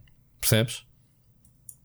Agora, a cena do Zé, baixa lá a cena, vieram outros tipos, entretanto, eh, uma coligação, uma organização que representa o New York Times, o Washington Post, o Wall Street Journal e outros jornais e publicações, a dizer que realmente a Apple tem que baixar eh, o preço. Já abriu aqui o precedente, tem que baixar eh, os royalties, porque a gente também não consegue manter a qualidade a cobrar-nos 30%. E depois isto já metem o Amazon ao barulho a dizer que, que a Apple tem condições especiais para a Amazon que não tem para os outros e que eles querem ou ter as condições especiais da Amazon ou perceber quais são os critérios que a Amazon uh, oferece à Apple para saberem né, o que é que é preciso para, para obterem o desconto. Isto porquê? Porque, segundo o negócio da Apple, Uh, o primeiro ano é 30% de comissões e depois, se as pessoas mantiverem a subscrição nos respectivos serviços, no segundo ano, a partir do segundo ano, cai para 15%. Enquanto que a Amazon tem logo 15% à cabeça, percebes, Ricardo? Portanto, claro. há, há, logo aqui já uh, suscita, o pessoal agora já está à coca, tipo, pá, isto abriu aqui precedente incrível, esta guerra da, da Epic, que agora o pessoal todo a chegar-se à frente e, e pá, e não sei, a Apple tem que, tem que arranjar aqui uma solução porque vê se vê o risco de toda a gente abandonar o barco, né? Digamos assim. Ou pelo menos aproveitar a boleia da Epic para para fazer mais força, para ver se eles largam uh, estas comissões elevadas. O que é que tu dizes? Alguém vai ter que ceder no final isto tudo, não é? Que o status quo vai estar abalado, está. Ainda que eu, que eu esta entrada da Microsoft no barulho, obviamente que isto já estava consertado, porque não acredito que as empresas façam ações desta dimensão uh, de ânimo leve, não é? Tu próprio tinhas falado aqui do processo todo. Não, isso foi a Epic. da jogada toda da Epic. A Microsoft não. Mas... A Microsoft fez um statement a dizer, pá, perante. Claro, defende o statement, mas esta malta conversa toda muito antes de vir para o público, não é? Eh, isso faz-me lembrar, faz lembrar certas, uh, certas uh, empresas que tu vês à guerra e depois uh, encontras-os no casino a jogarem a jogarem póquer todos uns com os outros. Tipo, imagina os, os, presidentes dos clubes todos, é esta fantechada e depois no fundo tem um clube de, dos milionários em que se juntam, né? Claro. Que são todos amigalhados. Eh, pronto. Eu, eu não sei, a Microsoft aqui pode ter sido um statement oficial, eles não reagiram logo. Pá, a Microsoft reagiu ontem, passado uma semana. Portanto, tiveram a semana toda para pensar eh, nas consequências de, desta situação. Portanto, eles puseram-se mesmo ao lado. O, o... É, o que eles fizeram foi também tiveram a medir a. tiveram a espera a fazer o seu timing para dar a resposta. O motor Unreal é muito forte. Toda é. a gente depende do motor. É, e, e, e, o, e o, isto é culpa é da indústria. Eu sempre ouvi dizer, e estás a sofrer as consequências que a Huawei com esta coisa toda de agora ninguém quer confiar na Huawei para as redes 5G. finalmente aprenderam que é nunca depender apenas de um fornecedor. Ok? É exatamente isto. Uh, nunca houve. Houve, houve, houve alturas em que a Epic tinha uh, o motor Unreal, tinhas, tinhas o, o motor da, da ID Software, né? o, o ID Tech, uh, que deixou de ser licenciado porque a Bethesda deixou de, quando comprou o ID, deixou de licenciar. Tens, tens aquele que é mais flexível para Android, isso que é o que eu nunca sei o nome. O, como é que se chama? Este aqui, este também é muito popular. O Epá, como é que se chama, Ricardo? Tu é que és produtor, meu. Tens que saber o nome dos motores. Qual é o outro motor mais popular, mais, para, mais flexível para jogos mais leves e isso, para Android? E, o Unity. O? Unity. O Unity. Unity. Um, mas o Unity não chega aos calcanhares do, do, do, do, Unreal, nem pouco mais ou menos. Pronto, não há um motor Unreal que, que pá, ainda por cima, desde, desde que foi esta mudança de política que a Epic abriu o motor para, para toda a gente do género, pá, vocês têm aqui o SDK de borla, façam os vossos jogos à vontade de borla, sem compromisso, se tornarem um produto comercial e se ganharem a partir de não sei quantos, um milhão ou o que é que é, eh, vocês têm que pagar royalties. Pá, é um negócio brutalíssimo, win-win para todos. Percebes? Win-win para todos. Está aqui a ferramenta, vocês levantem-se, façam a obra-prima. Pá, se vocês ganharem dinheiro, também ganhamos nós. É, é mesmo isto. O que é que acontece? Claro que a indústria, a Unity depois foi atrás e fez a mesma coisa. Um, mas isto, obviamente, que cria dependência. Cria, cria uma grande dependência da indústria. Ainda para mais, estamos aqui a, porque tudo o que seja Fortnite é, é vilão e estamos aqui a, a, a, tornar a Epic uma vilã nesta coisa toda.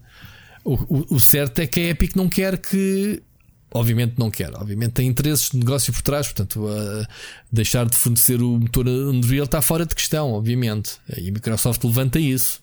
Uh, por exemplo, a Microsoft diz, e não, e não é abono da, da, da, da Epic, dizer malta, no futuro, quando nós precisamos fazer um jogo multiplataformas uh, em que somos impedidos de, na versão iOS, poder usar o motor Unreal, não nos começará certamente a andar a adjudicar dois motores diferentes. Portanto, vamos, se calhar, a adjudicar uma versão ou uma tecnologia que seja agregadora daquilo que a Epic faz com, o Unreal, que é para todas as, as plataformas. Não vamos andar, que é aquilo que eles dizem da divisão. Portanto, é, isso não abona em favor da Epic as palavras da Microsoft. Portanto, eles metem mesmo no futuro que é pá, futuros projetos. Eu não sei se a gente pode escolher o Unreal por causa de vocês. Percebes? Uhum. Agora, agora não sei. Pá, é, é ver. E eles têm até.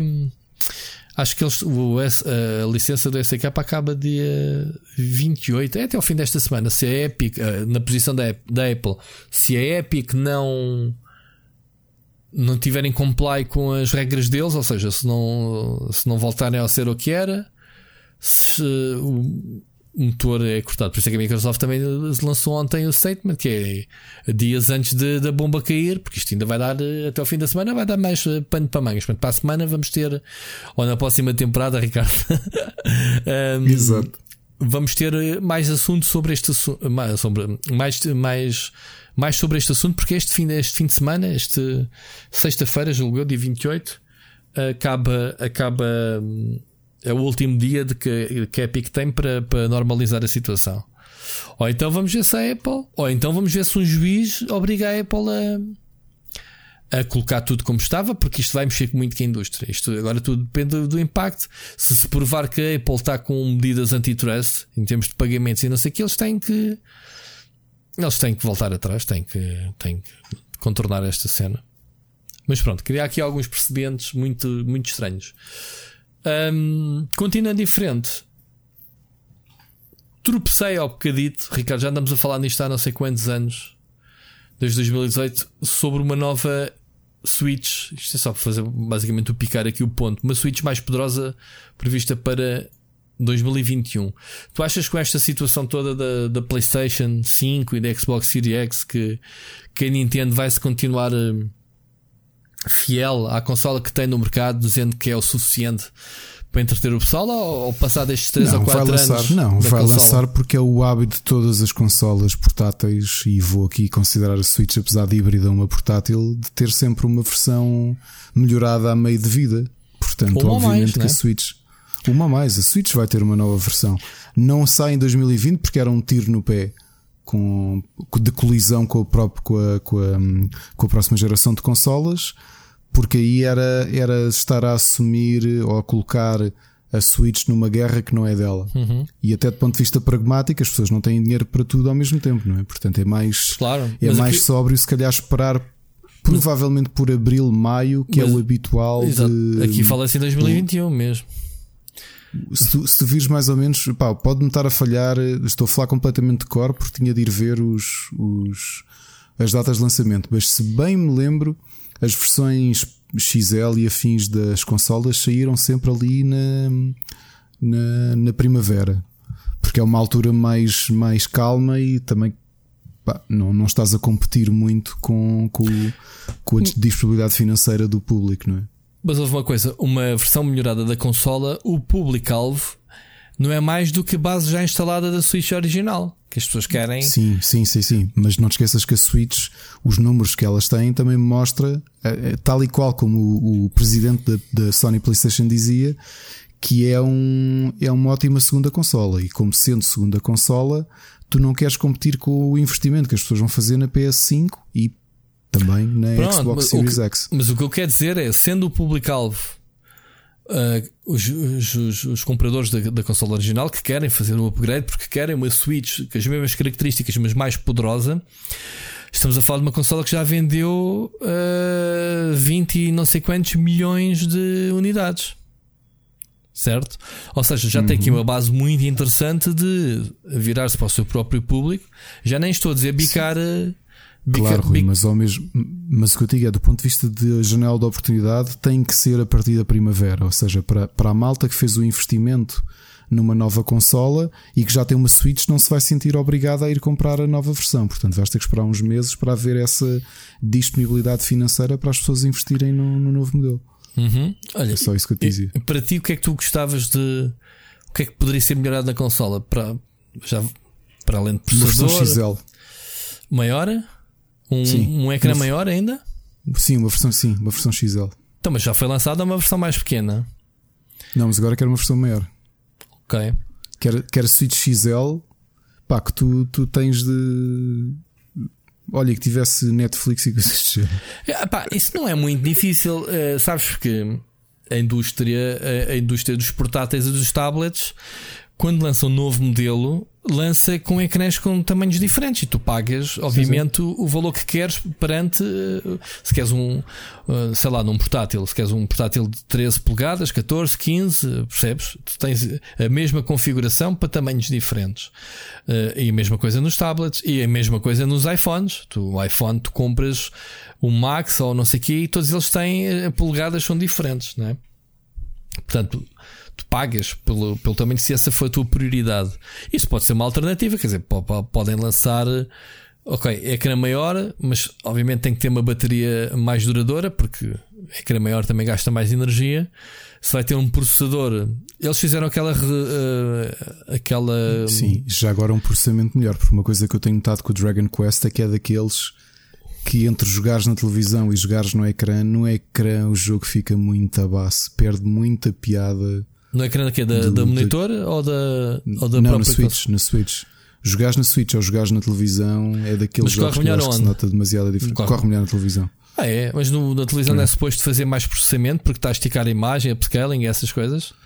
Não, por isso é que eu te digo, mesmo que saia uma Switch, que pelo menos na versão portátil que, que, que bomba um bocadinho mais okay. a, a imagem. Ok, ok, pronto. Mas agora, não parece este rumor, parece-me perfeitamente execuível. 2021, vamos ver, mas é possível. É pá, mas já se fala desde. Eu acho desde 2018 que se fala na, no passado um ano, mais ou menos, da consola já se falava rumores. A cena gira é que se falava de uma versão mais poderosa e uma versão Lite. A versão Lite confirmou-se, saiu mesmo. Exato. Um, e depois saiu uma versão, aí é que está a questão dúbia é que teoricamente a versão, a nova, a nova consola oficialmente não tem mais bateria ou, e tem mais processamento, há ali um tweak no processamento, por isso é que a bateria é a mesma, há ali um, uma otimização de hardware para gastar menos energia, ok? Um, Porque a, o, a portátil não tem uma bateria com maior capacidade, certo? Agora, teoricamente, o rumor já bateu certo. Porque pronto, quando é um rumor, tu sabes lá se é uma Switch 2 mais poderosa. Esta consola mais poderosa cumpriu-se. A, a Lite, sim, a, a tal. A, a, tal versão da consola sem, sem dockstation, portanto, assumidamente para substituir a 3DS, essa sim, não é? E agora uma mais poderosa fazia sentido, realmente. Fazia sentido. Eu acho que é daqueles rumores ou daquelas previsões autoconcretizáveis, porque se tu analisares o histórico todo da, da sim, Nintendo sim, em relação às suas consolas, sim, este é o processo. O Game Boy, a DS, a 3DS, todos tiveram para aí meia dúzia de modelos diferentes. Então, da, da 3DS, eu próprio, eu que não tenho todas, devo ter 4 ou 5 assim de caras. Só, desculpa, da DS, da 3DS, DS, tem duas ou três também. Mas da DS deve ter 4 ou 5. Um, e nem sequer tenho aquelas que nem sequer tenho aquela que deixou de ser 3D, por exemplo. Essa nem tenho. A 2DS eu também não tenho. Ah, há mesmo muitas. Epá, epá, não quero estar aqui de cor, deve haver uns 10 modelos de cada, assim, com variações mínimas e aquelas mais, mais, mais acentuadas. Mas pronto, isto fica aqui. O registro surgiu hoje. É daquelas coisas que é sempre divertido de ouvir, sobretudo quando são referidas em com base de, de números que acho que, se não estou em erro, a Nintendo em setembro ou em outubro prometeu apresentar aos seus acionistas estas novidades durante o próximo pronto, próxima próxima reunião de contas ou uma coisa qualquer assim. Vamos ver. Mas já que estamos a falar da Nintendo, onde é que estão os jogos da Nintendo, Ricardo? Porque até agora só temos o, o Pikmin Remaster da Wii U uh, até, 2000 e, até o fim do ano. Onde é que estão os jogos para o Natal, os anúncios da E3 barra Gamescom? Onde está? Não estás preocupado? Já que falámos assim dessa preocupação. Não, se vão ser assim surpresa. Tipo, olha, está aqui este jogo. Podem ir comprar daqui a duas Mas assim não podemos sonhar com as coisas que estão para vir aí. Se é tipo, olha, está aqui, é já amanhã, está na loja. Tipo, é. Notícias do Zelda 2 do Breath of the Wild 2. Mais uh, novo Mario. Já está na hora de falarem. Digo eu. Já era tempo de fazerem um, um ponto de situação do novo Star Fox. E do Metroid Prime 4. Ah, desculpa, do novo Metroid Prime. Yeah, eu falei Star Fox, queria falar do Metroid Prime. Mas é, Star Fox também não era mau. O Metroid foi aquele Depois que foi do... redesenhado de, de, início. Foi entregue outra vez à Retro Studios. Uhum. Uh, né? Faz. Não, mas, mas para a semana, para a semana, no próximo. No próximo programa deles, o. Como é que se chama-se? O. Direct? O Nintendo Direct, vamos ter mais bonecos para o Super Smash. Está fixe? Acho que é o Witcher que vai chegar lá. Pode ser um rumor que eu lanço aqui já. Vamos ter o Geralt no Super Smash. Se, se calhar até já lá está. Eu estou aqui a falar de parvo. Estou a brincar. Bom, move on. Um, outra coisa curiosa que eu tropecei hoje, Ricardo, é pá, isto do Halo caiu muito mal. A semana passada falámos aqui do adiamento e ao que parece as coisas estão piores que aquilo que se esperava. Ou seja, há aqui rumores, a gente fala sempre em rumores, não é? Teorias e em que se diz que, que a, a, a 343 Industries perdeu um bocadinho a mão ao projeto. Ou seja, um, há aqui uma, uma hipótese de o jogo ser descontinuado já da Xbox One. E, na pior das hipóteses, não está, não está descartada a hipótese do jogo ser adiado não para 2021, mas para 2022. Ou seja, isto, isto aqui. Isso era tudo o que a Xbox Series X precisa. Um, pronto, mas isto é daquelas cenas que nota-se que alguém agitou-se ali as águas com este gameplay, teve um efeito completamente contrário daquilo que esperavam as críticas, o pessoal não ter curtido, eles terem voltado para trás. Mas o, maior problema disto que eu tenho, que eu, li foi. Eles querem uma, uh, que seja um jogo que seja uh, coeso na, em todas as plataformas. Lanças o jogo tranquilo para Xbox One, mudas para Xbox uh, Series X, jogas em cloud, jogas no PC, etc, etc. isto é muito giro no papel e é muito giro o Phil Spencer também sonhar. Acho que quem está aflito com isto, que acorda no pescoço, são os engenheiros que andam a tentar fazer magia de compatibilidade disto tudo. E acho que este é que é o problema. Porquê? Ao que parece, Halo Infinite tem muito outsourcing, ou seja, parece uma manta de retalhos, basicamente a 343 Industries, parece-me ser a, a, a, quem está a cozer, a costureira, de uma manta de retalhos que é entregares uh, isto a outsource.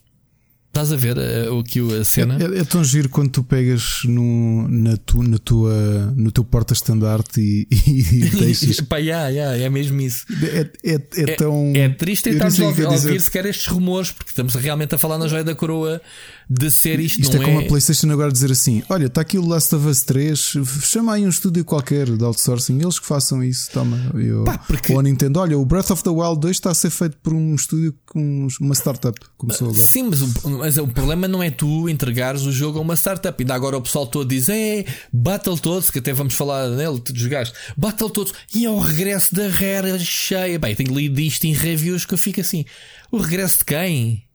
Man, a fez charuto no jogo, quer dizer, pode ter eh, feito supervisão, etc. Mas quem fez isto foi a Dlala Studios, que foi exatamente isto. Delegou a um estúdio que fez o jogo com a sua competência. Aqui o, o Halo, eles, eles falam que é uma manta de retalhos. Portanto, é um bocadinho mais do que entregares o projeto todo a uma. Quando ainda por cima a 343 Industries é o estúdio criado de propósito para. Uh, trabalhar este universo, seja jogos, filmes, séries, o, o que é que saia daqui, não é? E então, quando tens um título principal, não estamos a falar de spin-off, não estamos a falar do Hello Wars que foi entregue a outro estúdio, whatever. Estamos a falar de um episódio principal deles andarem aflitos que não conseguem bater a bota com a perdigota, né? como se costuma dizer, para tudo bater certo. E o que é mais curioso é estas decisões e estas coisas não saírem tipo há um ano atrás. Não é a, a um mês ou dois do suposto lançamento do jogo. Duas semanas depois da primeira mostra uh, mundial uh, do primeiro gameplay do jogo, isto é tudo muito estranho, não é, Ricardo? E a não? dois meses antes de lançarem a consola, que também é Exato. é assim aquilo que a confiança que a malta precisa. Mas, mas, aí... mas eles, eles, querem que é à partida de dar logo um tiro no pé. Eh, mas, porque nós, nós já estamos aqui fartos de falar. Os, prim, os eles, primeiros meses são muito importantes. Mas eles não estão a dar tiro no pé. Eles estão a assumir que o Halo tem que ser adiado. Eu até dou de louvar isso. Percebes? É que é aquilo a história oh, Rui, do resto. Bem. Agora, Pronto. o que é que se passou do ponto de vista de gestão para tu chegares a dois meses de lançamento da consola e percebes que tens de. Tens Será de que eles estavam demasiado confiantes? Com o jogo do género, é pá, estamos a fazer isto em mesmo épico, está mesmo fixe internamente, mas depois esqueceste de mostrar uh, aos teus pais o jogo para ver se realmente eles têm, percebes? Mostrar a mais gente o jogo. Foi preciso deixarem uh, o, o, pessoal uh, fazer o. percebes? Deixar o pessoal criticar o jogo com aquele trailer de, de gameplay meter isto ao escrutínio do pessoal. Portanto, não há ninguém dentro que antes de mostrar este gameplay que dissesse: epá, e se calhar eh, não é boa ideia mostrar esse, esse gameplay só porque sim.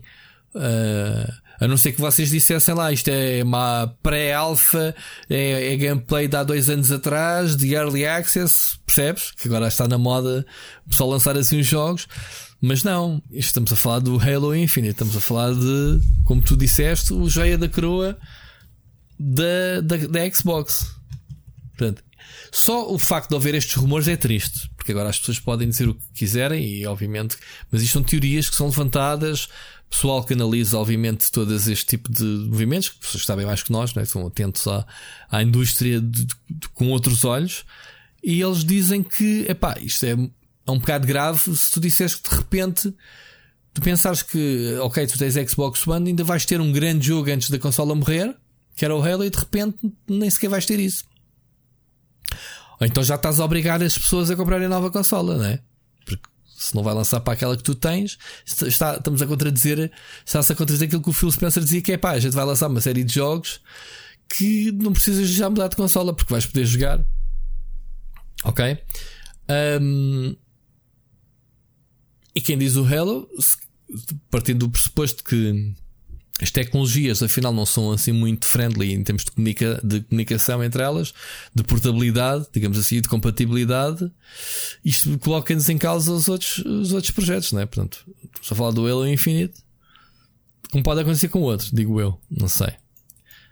Se passa mesmo, eles dizem aqui mesmo, porque é que eles uh, dizem que, que, é difícil, pronto, que está a ser difícil lançar o jogo para as duas consolas e que a Xbox One pode ser, pode ser drop. Queres acrescentar alguma coisa sobre este assunto que é grave, a meu ver? A semana passada já estávamos naquela, ah, pronto, adiou, não sei o quê, mas temos a consola. Agora assim já começa a olhar para o Halo Infinite e o que é que se passa aqui, não é?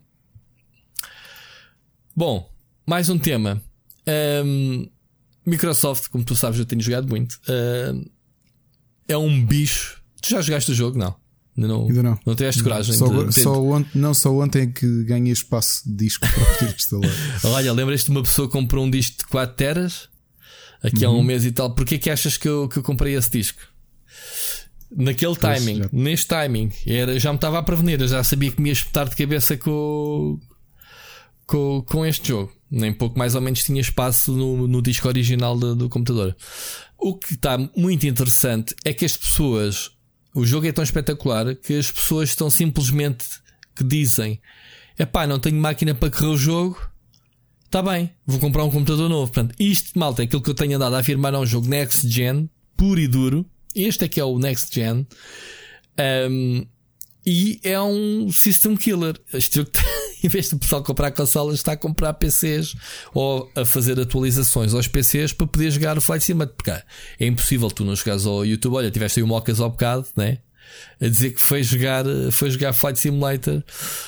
Um, então, há aqui uma, uma empresa que já fez umas projeções em que o uh, Flight Simulator pode ser o responsável pela venda de qualquer coisa como 2,6 mil milhões de venda de hardware nos próximos 3 Uf. anos.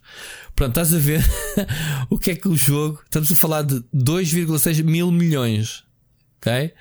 Entre computadores, placas gráficas, processadores, tudo o que envolva. Uh, tudo que envolva cenas para o jogo correr.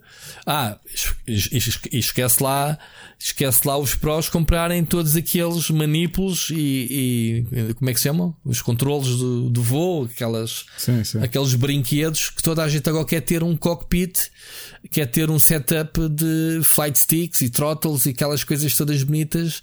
Se o pessoal está a fazer isso para os jogos ano... de condução. É, tenho pena neste ano não termos eventos físicos, muito provavelmente. Aí, pá, teres este, este jogo numa cabine ter, 360. Ter, aquela, ter a malta de, de dos simuladores Sim. de Santo Tirso, não é? Que costumam montar os cockpits com, é. com as versões novas do, do Flight Simulator, devem estar completamente doidos com isto. Mas eles têm mesmo um cockpit de aviões? É? Tem, tem, tem. Eu há um, a primeira vez que. E foi engraçado porque tive ali pseudo-formação, não é? Aliás, um bocado de formação uh, dele explicar-me tudo e estava mesmo no cockpit que montaram no Lisboa Games Week 2015. Já não me lembro disso. E então eu levantei voo. Opá, aquilo era uma mesa, percebes? Não tinha mesmo Mas era com uma estrutura. Tinha, era com o Flytex? Tinha, uso, tinha ah. tudo, sim, sim, sim, sim, okay. sim, sim. Tinha, tinha a aparelhagem toda. E foi curioso eles depois estarem-me a explicar como é que a coisa funcionava. Então eu levantei voo da Portela e fui, dei a volta ali no Tejo até Cascais e depois fui aterrar é, ao Montijo. Eu digo sinceramente. E fiz uma coisa que eu fiz e ele disse: Olha, na vida real o que tu fizeste é ilegal, que é passar por baixo da ponte 25 de Abril. Claro, o que a malta Está, quer toda é passar por cima já. Parece que é tudo da, da Red Bull, daquelas corridinhas de aviões, ou caraças. Mas eu não sabia, isso está mesmo na lei. Não podes passar por baixo da ponte 25 de Abril. Epá, eu acho que é senso comum, mas ok. Man, se corre mal, espetas contra um pilar, é capaz de fazer estragos, digo eu. Mas, pá, não sei, digo eu, não sei. Uh, agora é assim, eu realmente quero imaginar um bruta maquinão, porque repara, Ricardo, eu comprei o meu computador em dezembro, nem pouco mais ou menos eu tenho computador para correr este jogo uh, 4K, 60 frames e tudo em ultra, esquece. Tenho cenas em high. Uh, e 4K 60 frames trancados, porque podes destrancar, epá, e o jogo leva-te para, para outros campos. Agora, tens um computador a correr com um monitor daqueles bem grandes, panorâmicos, um, a correr o jogo num cockpit, ok? Um cockpit em que tu sentes as vibrações, as coisinhas todas que sentes dentro do avião. Com um instrutor ao lado que te ensina a mexer naquilo, porque é muito giro a gente ter aqui uma máquina e depois metade das coisas tu não sabes trabalhar com elas, não é? Tens um gajo que realmente perceba daquilo a, a, a ensinar-te, epá, deve ser uma sensação brutal. Por acaso, por acaso fiquei ansioso e há de haver eventos com. Devemos ter oportunidades de testar isto. Uh, Olha, é, é, é, pena, é pena o meu vizinho avião ter sido desmantelado. É? O avião, o bar de strip, que Epá, era para a minha casa, gra... da casa onde eu cresci. Eu já, porque eu, eu digo-te já, eu fui lá, era, era, um, é, era uma mudança de negócio. Aquilo passar a ser um bar de gaming dedicado a Flight Simulator. Epá, e pediste striptease pelo meio também. Não sei se dá para juntar os dois ou não. Em vez, em vez de teres a, a as privadas na cabine de pilotos, era lá que estava o setup todo, cockpit. Exato, para, exato, é, pá, muito bom. Mas olha aqui ainda, pá. Tinhas uma privada, mas era com um instrutor de voo. Acreditas, acreditas que eu, antes de virmos gravar o podcast, estive a gravar mais um dos meus vídeos de viagens? Foste até onde? E, e, pronto, e fui até onde? Já é curiosidade, foste até onde? É mesmo isso, no Flight Simulator é foste até onde? Um, fui ao maior cemitério que existe de aviões. Portanto, fica aqui já o spoiler. Eu acho que quando lançar o. Uhum o podcast já deve ter o episódio lançado. Mas pronto, se ouvirem primeiro aqui no podcast, já fica aqui o teasing. Vai ser lançado também no mesmo dia do podcast, portanto, amanhã ou hoje, terça, já deve estar disponível até. Que é no. Ah, onde é que é aquilo?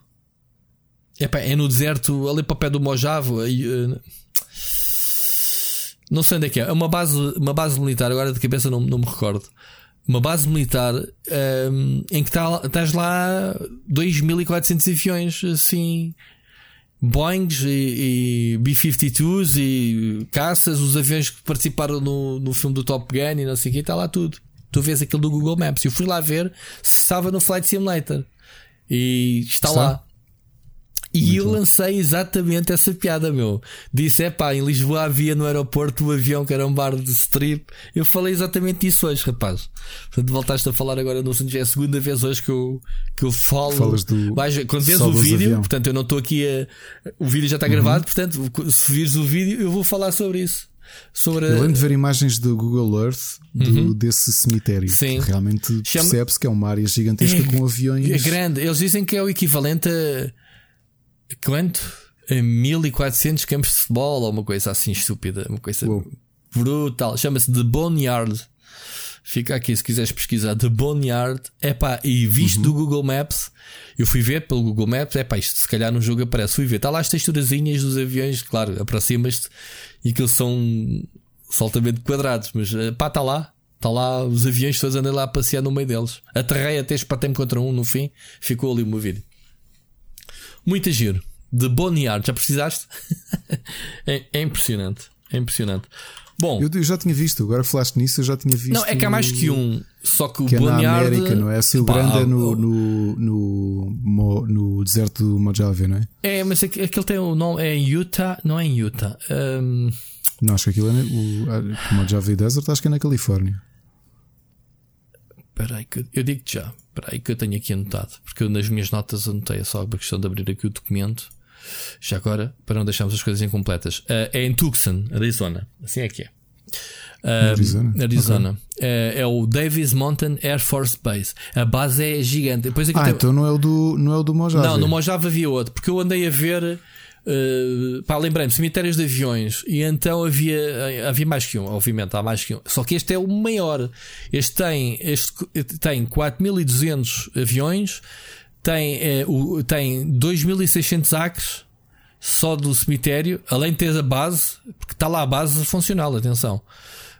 Um, 1430 campos de futebol corresponde à área. E tens lá os aviões todos que morreram uh, retirados, eh, como quiser chamar, desde a Segunda Guerra Mundial. Portanto, B-52s, tens F-14, uh, eh, pá, tens montes de cenas. Montes de cenas. Eles até tinham aqui a dizer que o Boneyard apareceu nos filmes do, dos Transformers. Olha, não sabia. Fica a curiosidade. Mas olha, estamos agora a falar numa de nostalgia com o avião e, e com o Top Gun. E a semana passada falámos aqui de Takeshi's Castle, não é? Que, uhum. que, que, eu ando a ver com o meu filho. Estamos mesmo a terminar a termi uhum. primeira temporada. E tivemos aqui um episódio dedicado aos Jogos Sem Fronteiras. Epá, e não é com uma ironia que eu andava aqui a achar que os japoneses é que são os pais deste tipo de programas. Agora, uma pequena ironia histórica.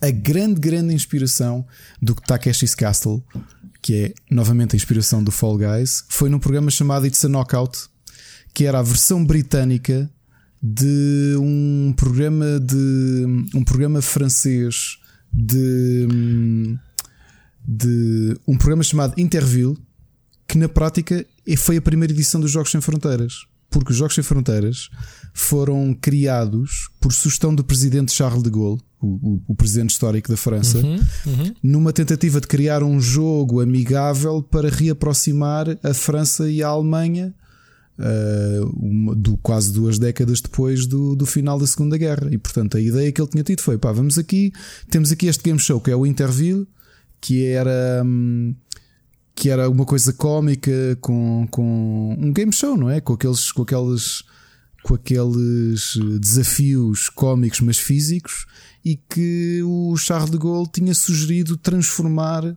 Hum, transformar naquilo que depois viemos a conhecer como Jogos Sem Fronteiras, que teve a versão inglesa chamada It's a Knockout e que depois o- os japoneses olharam e adaptaram para o Takeshi's Castle. E entretanto, tens um estúdio inglês a, a influenciar-se no Take- Takeshi's Castle para fazer o Fall Guys. Portanto, vê lá Perde-se. o círculo Sim, brutal sim, de sim. influências que isto, Sim, que sim, isto sim, tem. sim, né? sim, sim. Portanto, seja, eu achar que, que os Jogos Sem Fronteiras eram coisas inspiradas pelos japoneses e tive que morder a língua porque, ao contrário, os japoneses é que se Mas o- inspiraram o Takeshi pelos Castle Jogos é- Sem Fronteiras. o Takeshi Castle é anterior ou posterior aos Jogos Sem É Fronteiras? posterior, é de 86, porque o, o primeiro Interville é de 62 e, se bem me lembro, os primeiros Jogos Sem Fronteiras são de 70s. 64. Ah, 60 ainda? Ok. 60, 62, portanto, nem 20 anos depois da Segunda Guerra Mundial. Bem, percebe-se, foi mais ou menos nessa altura que este tipo de projetos europeus, tipo a Eurovisão e tudo isso, começaram.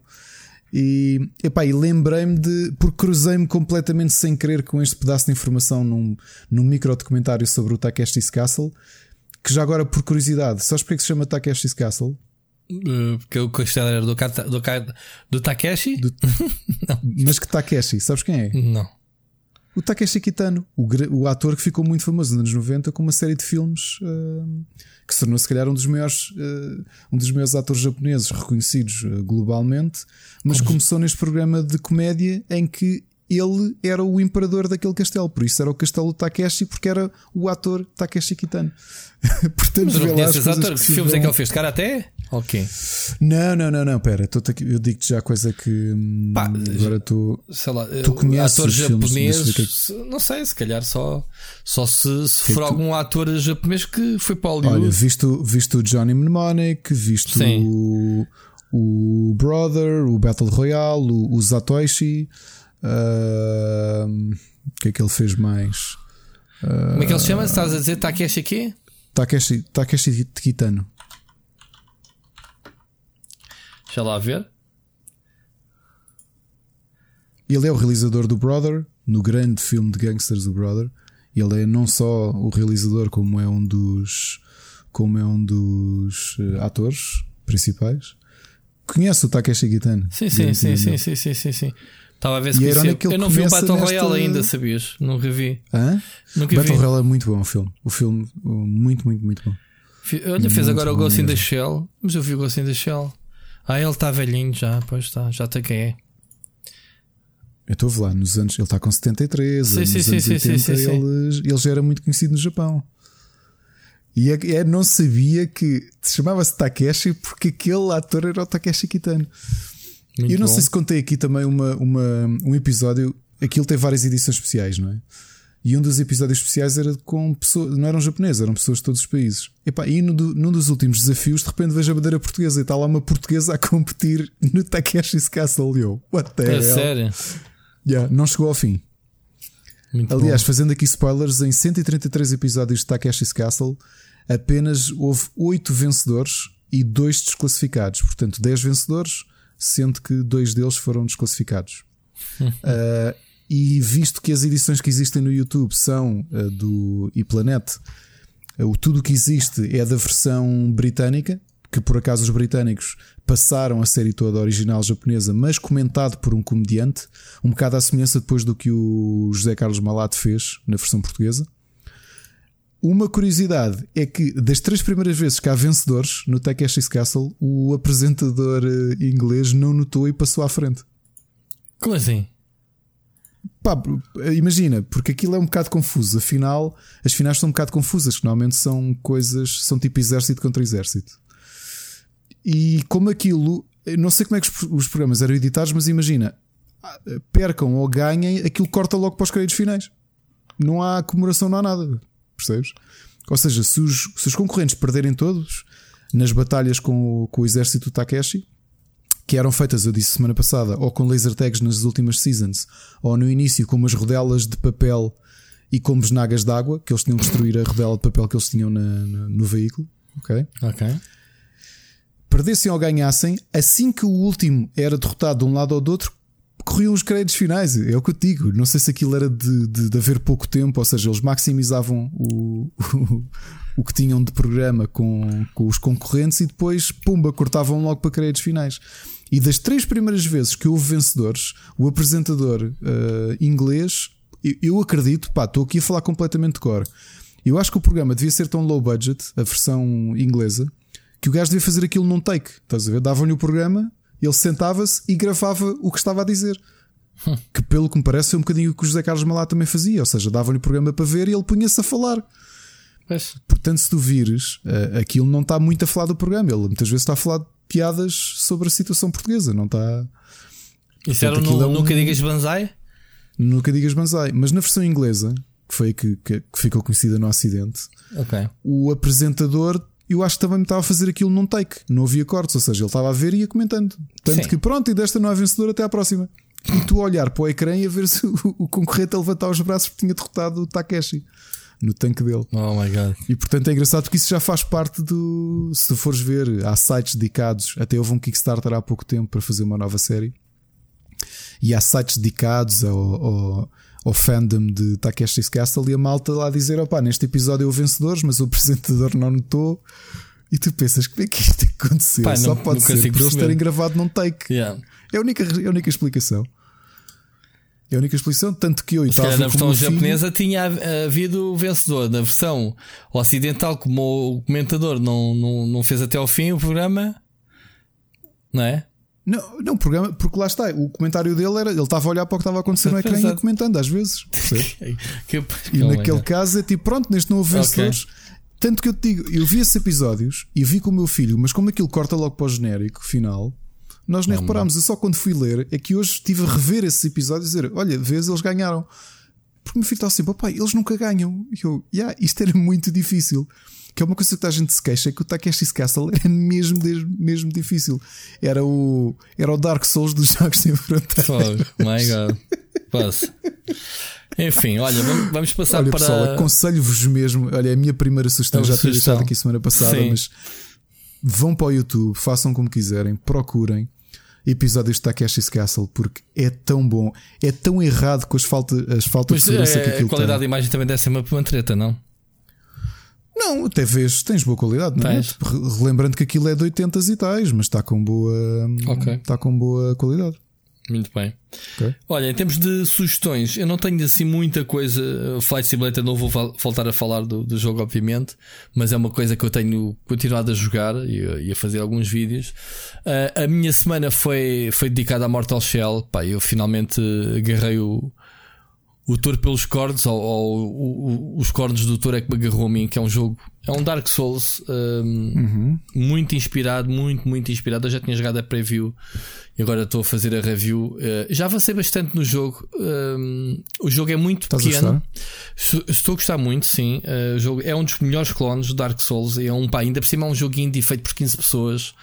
Uh, tem valores de produção muito boas, o combate. Um, o ambiente tal e qual, misterioso, estás ali, não sabes o que é que te aconteceu, não, não, não percebes nada, aquilo é um ambiente mesmo de cortar a, a respiração. Obviamente tens uma grande limitação de inimigos, não há muita variedade, digamos assim, uh, e o jogo é pequeno, o mapa é pequeno, só que é tão intrincado, é tão. Tu pá, andas ali às voltas do mesmo sítio, pá, eu o jogo já perdi várias vezes tempo, uma hora e tal, no mesmo sítio que não consigo sair dali do género, pá, como é que eu vim aqui parar? Porque os cenários são parecidos, não tens muitos pontos de referência. Um, e o jogo obriga-te a gravar em 3 ou 4 sítios fixos, não tens as bonsais espalhadas, uh, percebes? Tens quatro, uh, três ou quatro sítios, ou cinco, não sei quantos, espalhados pelo mapa, que não tens mapa, tens que mentalmente saberes o caminho para as coisas. E notas que o jogo não é muito grande porque andas ali nos mesmos sítios. Eu já estive a ver até um mapa na net. Alguém que tentou desenhar um mapa uh, e nota-se que é pequeno. Mas é, é, é estupidamente difícil por, pá, porque às tantas vais cometer erros e vais perder e depois tens que voltar ao sítio de morreres para apanhar outra vez as tuas vai lá souls, né? Tem muitas mecânicas parecidas. Agora, onde é que o jogo se distingue? É o nome que lhe dá o Shell. Portanto, tu não escolhes classe de personagem, tu és uma, um esqueleto, digamos assim, que, que apareces lá do cena etérea, sei da qualquer, e tu apanhas um, um, uma Shell de, vá lá, um, um, um guerreiro e vais absorver as suas características, ou seja, tens mais energia, ou és mais forte, ou tens mais stamina. Se, se apanhas a shell de, de um TIF, digamos assim, tens mais stamina, mas tens menos energia, és mais ágil, podes rebolar e dar mais golpes. Portanto, há, há aqui, mas, tu, mas tens que as encontrar no, no, mapa, que já é difícil. Pronto. Uh, e depois tens uh, essas shells, em vez de teres um, Tens um botão de defesa que também carrega, portanto não é baseado em stamina, mas a tua principal mecânica é transformar-te em pedra. Ou seja, tens um sistema de combate que tu dás um golpe e tens um botão que te transforma em pedra e tu podes interromper a, a animação do golpe a transformar-te em pedra. Para que é que isso serve? Quando tu fazes um golpe, o inimigo é mais rápido que tu, vai-te bater primeiro, certo? Que é o que acontece em Dark Souls, quando a gente somos gananciosos e, e pomos a atacar os bosses, a bater nele e, e, não calcular os golpes que eles nos dão, porque eles são muito rápidos, pronto, muitas vezes. E então, quando às vezes vamos a meio da nossa animação para bater e sentimos que o boss, ou o boss, ou o inimigo nos vai bater, primeiro, transformamos em pedra, o gás bate-nos em nós, volta para trás e a nossa animação dá, tem continuidade no momento em que foste congelado em pedra. Ou seja, o teu ataque vai fazer blow. Estás a ver? Pá, é um conceito uhum. diferente que torna, depois de aprenderes a jogar com esse sistema, porque é um, tu estás, o teu mindset é uh, parry ou rebolar. Rebolar é igual, rebolas o que quiseres, mas o parry eh, só funciona transformando-te em pedra e tens que manter o dedo premido porque ou, ou tu largas e, e, voltas à forma normal, ou, deixas, ou levas um toque de um inimigo e voltas também à, à, forma normal. A nossa tendência é carregar nessa habilidade que tem ali um cooldown de 2 a 3 segundos, até é rápido, portanto, tu podes bater. Uh, esperares que o gajo te bata, recuas um bocadinho, ganhas 2 ou 3 segundos, aquilo recarrega, voltas à carga. Na prática é isso. E os combates são mais fluidos e tornam-se mais acessíveis depois de aprenderes essa ginga-joga de, dessa, dessa cena. Obviamente tens umas, umas, habilidades especiais e não sei o quê. Pá, e o jogo é muito bom. É, é um jogo um, pá, que surpreende pelo, pelo, pelos valores de produção relativamente a um jogo, um, estúdio indie. Pronto. Um, já tinha ficado com boas impressões da beta dele e, pá, e, e gostei. Uh, já, já derrotei, acho que são 4 bosses, derrotei 3, acho eu, uma coisa assim. Pá, eu ando à procura do do que é para fazer. O jogo não tem indicações nenhumas, andas lá, pronto. É um bocadinho por aí. Uh, e basicamente isso. Experimentei aquele jogo que tu me aconselhaste, o, o Bartles Dread Machine, que é um jogo de sim. bonecos. Uh, como é que se chama aquele tipo de bonecos mecânicos, né? De andar nas sim, linhas. Sim, sim, são de, daquelas, daquelas uh, shooting range de, de, de, de parque de. Máquinas, máquinas de versões. Uh, joguei só uhum. um nível, mas fiquei com a ideia que o jogo era, era bem fixe. Pronto, uh, vai ser a seguir, vou, vou pegar nele. Entretanto, esta semana vem uma série de novidades, né? Portanto, a, a Bandai Namco tem uma série de jogos, lança logo dois ou três jogos de uma vez: o Avengers, o, o Captain Tsubasa, mais o. Qual é que era outro? Eram três jogos esta semana. E. É, é um de anime, não é? Fairy Tail? Qual? Qual? Não. Não é Fairy Tail, pois não? Não. Não. Um... Ah, o Project Cars 3, pronto, é um jogo mais di diferente. Ah, não me lembrava disso. Yeah, por causa do, do, da semana passada, por acaso, estou com o pé atrás. Mas enfim, há uma série de jogos uh, que vêm aí. Um, e pronto, vou. Vou. Uh, e o Tell Me, why, uh, Tell Me Why, né? Da Don't Nod, é o novo jogo episódico deles. Também estreia esta semana no Game Pass. Portanto, há uma série de coisinhas boas a chegar. E tu, Ricardo, conta-me, o que é que andaste a Olha, eu, eu tive essencialmente a jogar eh, para além do Battletoads, não é? Que também não avancei muito. Uh, tive aqui a jogar um bocadinho com o meu filho. Epá, e, e, e sabes que eu sou um grande, grande fã de Battletoads. Tenho ali os meus cartuchos uhum. ainda. Até hoje penso como é que passei o primeiro Battletoads. Passaste? O Battletoads Passei, passei na, na Family Game. Onde é que está o vídeo? O, o, vídeo não existe, não, não existe há, porque não ninguém consegue passar esse jogo, pá. Ah, tanta gente passou esse jogo. Pá, dois ou três o, bons. O, o bet, não, o Battletoads vs Double Dragon, uma questão de insistência, tu decoravas o, o padrão daquilo. O Battletoads vs Double Dragon era um bocadinho mais fácil, não muito mais fácil que o Battletoads, mas também foi um dos jogos que eu mais joguei. Adorava o Battletoads vs Double Dragon e estou a gostar muito deste porque acho que, que absorve bem o espírito da, da, da série. Uhum. Uh, Gostaste da comédia? E é engraçado como é que o jogo ficou tão bom tendo em consideração que o estúdio, o jogo anterior que tinha feito, eu achei perfeitamente mediano, que era aquele multiplayer brawler, pronto, que era, era giro, mas não era da Delala? o Overruled. O Delala tinha feito um jogo uhum. chamado Overruled, que era engraçado. Deu-lhe currículo para, para lhe darem depois este, este título, já viste? É verdade. E o salto, o salto qualitativo é, é gigantesco. Ah, um também, também tens um budget se calhar diferente, não é? Faz a diferença. ainda assim, podes ter budget e por dias não ter mãozinhas para, para agarrar. Né? Opa, há, olha, olha lá, olha, olha lá. Halo. Quem, é que fez, quem é que fez o Flight Simulator? Não foi a Microsoft. É foi? Foi um estúdio chamado? Azob. Azob Studios. O que é que eles lançaram? Um jogo que não tem nada a ver. Lançaram uh, a, a, Plague, a Plague's Tale. Of Innocence, sim. Que é espetacular, mas não tem nada a ver com o Flight é. Simulator. E eles têm um currículo enorme. Uh, a Azob, são, é, são franceses. Têm um, eles já têm uhum. para aí 20 ou 30 anos de estúdio, pai, desde, já desde os anos 2000, penso, 20 anos pelo menos. Eles fizeram muita lembrar, coisa é... para a Disney, para a Pixar, de adaptações de, de filmes para videojogo. Cars, uh, essas coisinhas todas. O, e tu perguntas, fogo, então mas como é que os gajos de repente fazem um jogo como o Flight Simulator, que é tipo um jogão, um simulador, uma coisa. Uh, eles, eles fizeram, pois tu visses os meus vídeos ias perceber. eles fizeram uma brincadeira para o HoloLens da Microsoft, para, para o headset de realidade mista, uh, baseada numa simulação de voo. Uh, uma experiência, uma, uma demo técnica para, para aquilo. Uhum. pá, aquilo tropeçou no Phil Spencer. O Phil Spencer viu aquilo, ficou maravilhado e disse: Malta, vocês não querem pegar no Flight Simulator e fazerem uma cena como deve de ser? There you go. Agora tu perguntas assim: como é que o Flight Simulator é feito? Man, depois tens o budget infinito da Microsoft, tens o computador Azure por trás, uh, tens o Binge, a cartografia toda. Pá, claro que tem recursos. Não é? Vai ser a mesma coisa que a Hello Games que tinha feito o Joe Danger e, e de repente o Joe Danger e dois e depois vai fazer No Man's Sky. Exatamente. E tu, yeah, ok, tá bem. Exatamente, boa, boa. porque a Sony também lhes deu ali algum guito. Os gajos venderam-lhes o pitch. Pronto, é assim que se faz. Enfim, siga. Olha, entretanto, estive a jogar um DLC, o último DLC de Frostpunk, o On the Edge, que, que implementa relações entre as, as cidades sobreviventes uhum. e entre as fações. O jogo é tão bom, mano, no Frostpunk. O Frostpunk é muito bom, é difícil, é um excelente city builder que também é um survival. Um survival. Eu joguei Portanto, a primeira mistura... versão, mas na altura o meu computador. Uh, esse jogo já puxava aqueles efeitos de neve e, e, tudo, já não consegui jogar muito bem. Lembro-me de ter feito é uma live disso bom. mesmo altamente desafiante o, o, o jogo. E pronto, o, é o último DLC, depois de três DLCs. Este é o terceiro DLC e último, segundo a, a editora, a 11-bit. Não é? o que é que eles vão fazer? Um Frostpunk uh, 2 ou vão move on para outras não sei, não sei, não se sabe ainda, mas a realidade é que fizeram muito, muito dinheiro com este, com este Frostpunk. É, já aqui o, o DLC. jogo tem valores de produção muito, muito bom. Mas atenção, entre, que estes, entre... gajos têm currículo. Hum?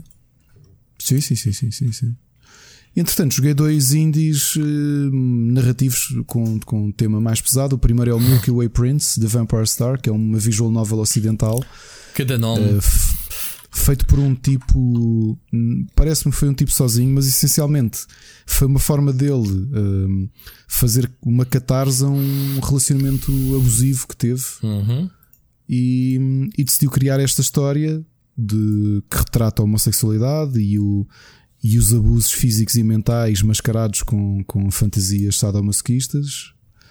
Um, isto parece uma coisa de anime leve, mas não é. O jogo até é bastante sério quando tu percebes um, o desgaste uh, que existiu no relacionamento, não é? E a forma como ele transformou isto numa espécie de conto de amor uh, entre um personagem Portanto, e um príncipe. É uma visual novel, tu vem, és passivo, é não jogas, é só, só vês. Não, neste caso tu tens ramificação de história porque vais, as tuas opções, as emoções com que tu decides responder ao tal Milky Way Prince, não é? que é um, um príncipe maravilhoso que vem da galáxia e que afinal é mais prejudicial do que se imagina, não é? E tu vais percebendo isso ao longo da história. E as respostas que vão dando vão fazendo branching à, à narrativa. É um indie, é, Visualmente eu acho que está muito curioso por ser, ter uma paleta muito reduzida, ser a preto e branco com, com os tons de vermelho. Uhum. E a história é pesadíssima. Okay. Portanto, é. Falando em história também pesadíssima. Também não. Há a semana passada tinha falado do Made of Scare, uhum. que é um jogo de terror uh, habitual. O What Happened é um jogo de terror também na primeira pessoa, como muitos outros que tu conheces, mas há aqui uma diferença: é que eu achei-o muito de cortar a respiração, porque fala do abuso mental, da depressão e da ansiedade de um jovem com bullying. E a forma como representam isso é com uma série de analogias visuais na construção do ambiente. Por exemplo, tu começas logo a primeira cena, tu estás numa casa de banho da escola, sentado na sanita, e é na primeira pessoa, não é? E quando tu começas a olhar para a parede, vês assim meio difuso umas coisas escritas, e quando focas, são frases contra ti ou seja, a magoarem-te e começas a ouvir o som todo, pá, aquilo com um headset porreiro está muito feito para o ambiente sonoro ser-te muito opressivo, estás a ver? Uhum.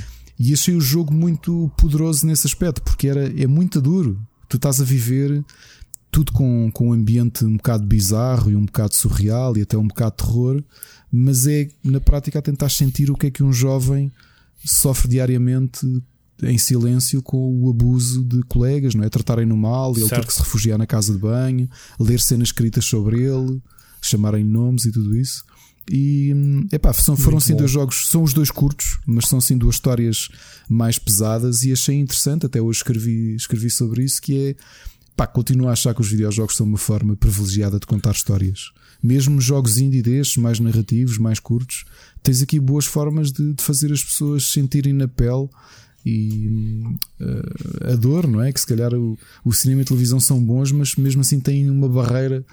Uh, tens sempre uma barreira, não é? Tens a quarta parede uh, a afastar-te da ação, e neste caso são duas histórias tu é que vives a dor do, dos protagonistas. Ah, e achei interessante. Não, lá está, são dois jogos que estão a passar altamente despercebidos, não são os melhores jogos do ano, mas achei interessante serem duas, duas boas histórias, duas histórias pesadas, mas, mas interessantes. Okay? okay. E já agora vou-te já dizer aqui a nível de séries, antes de tu, tu sugerires.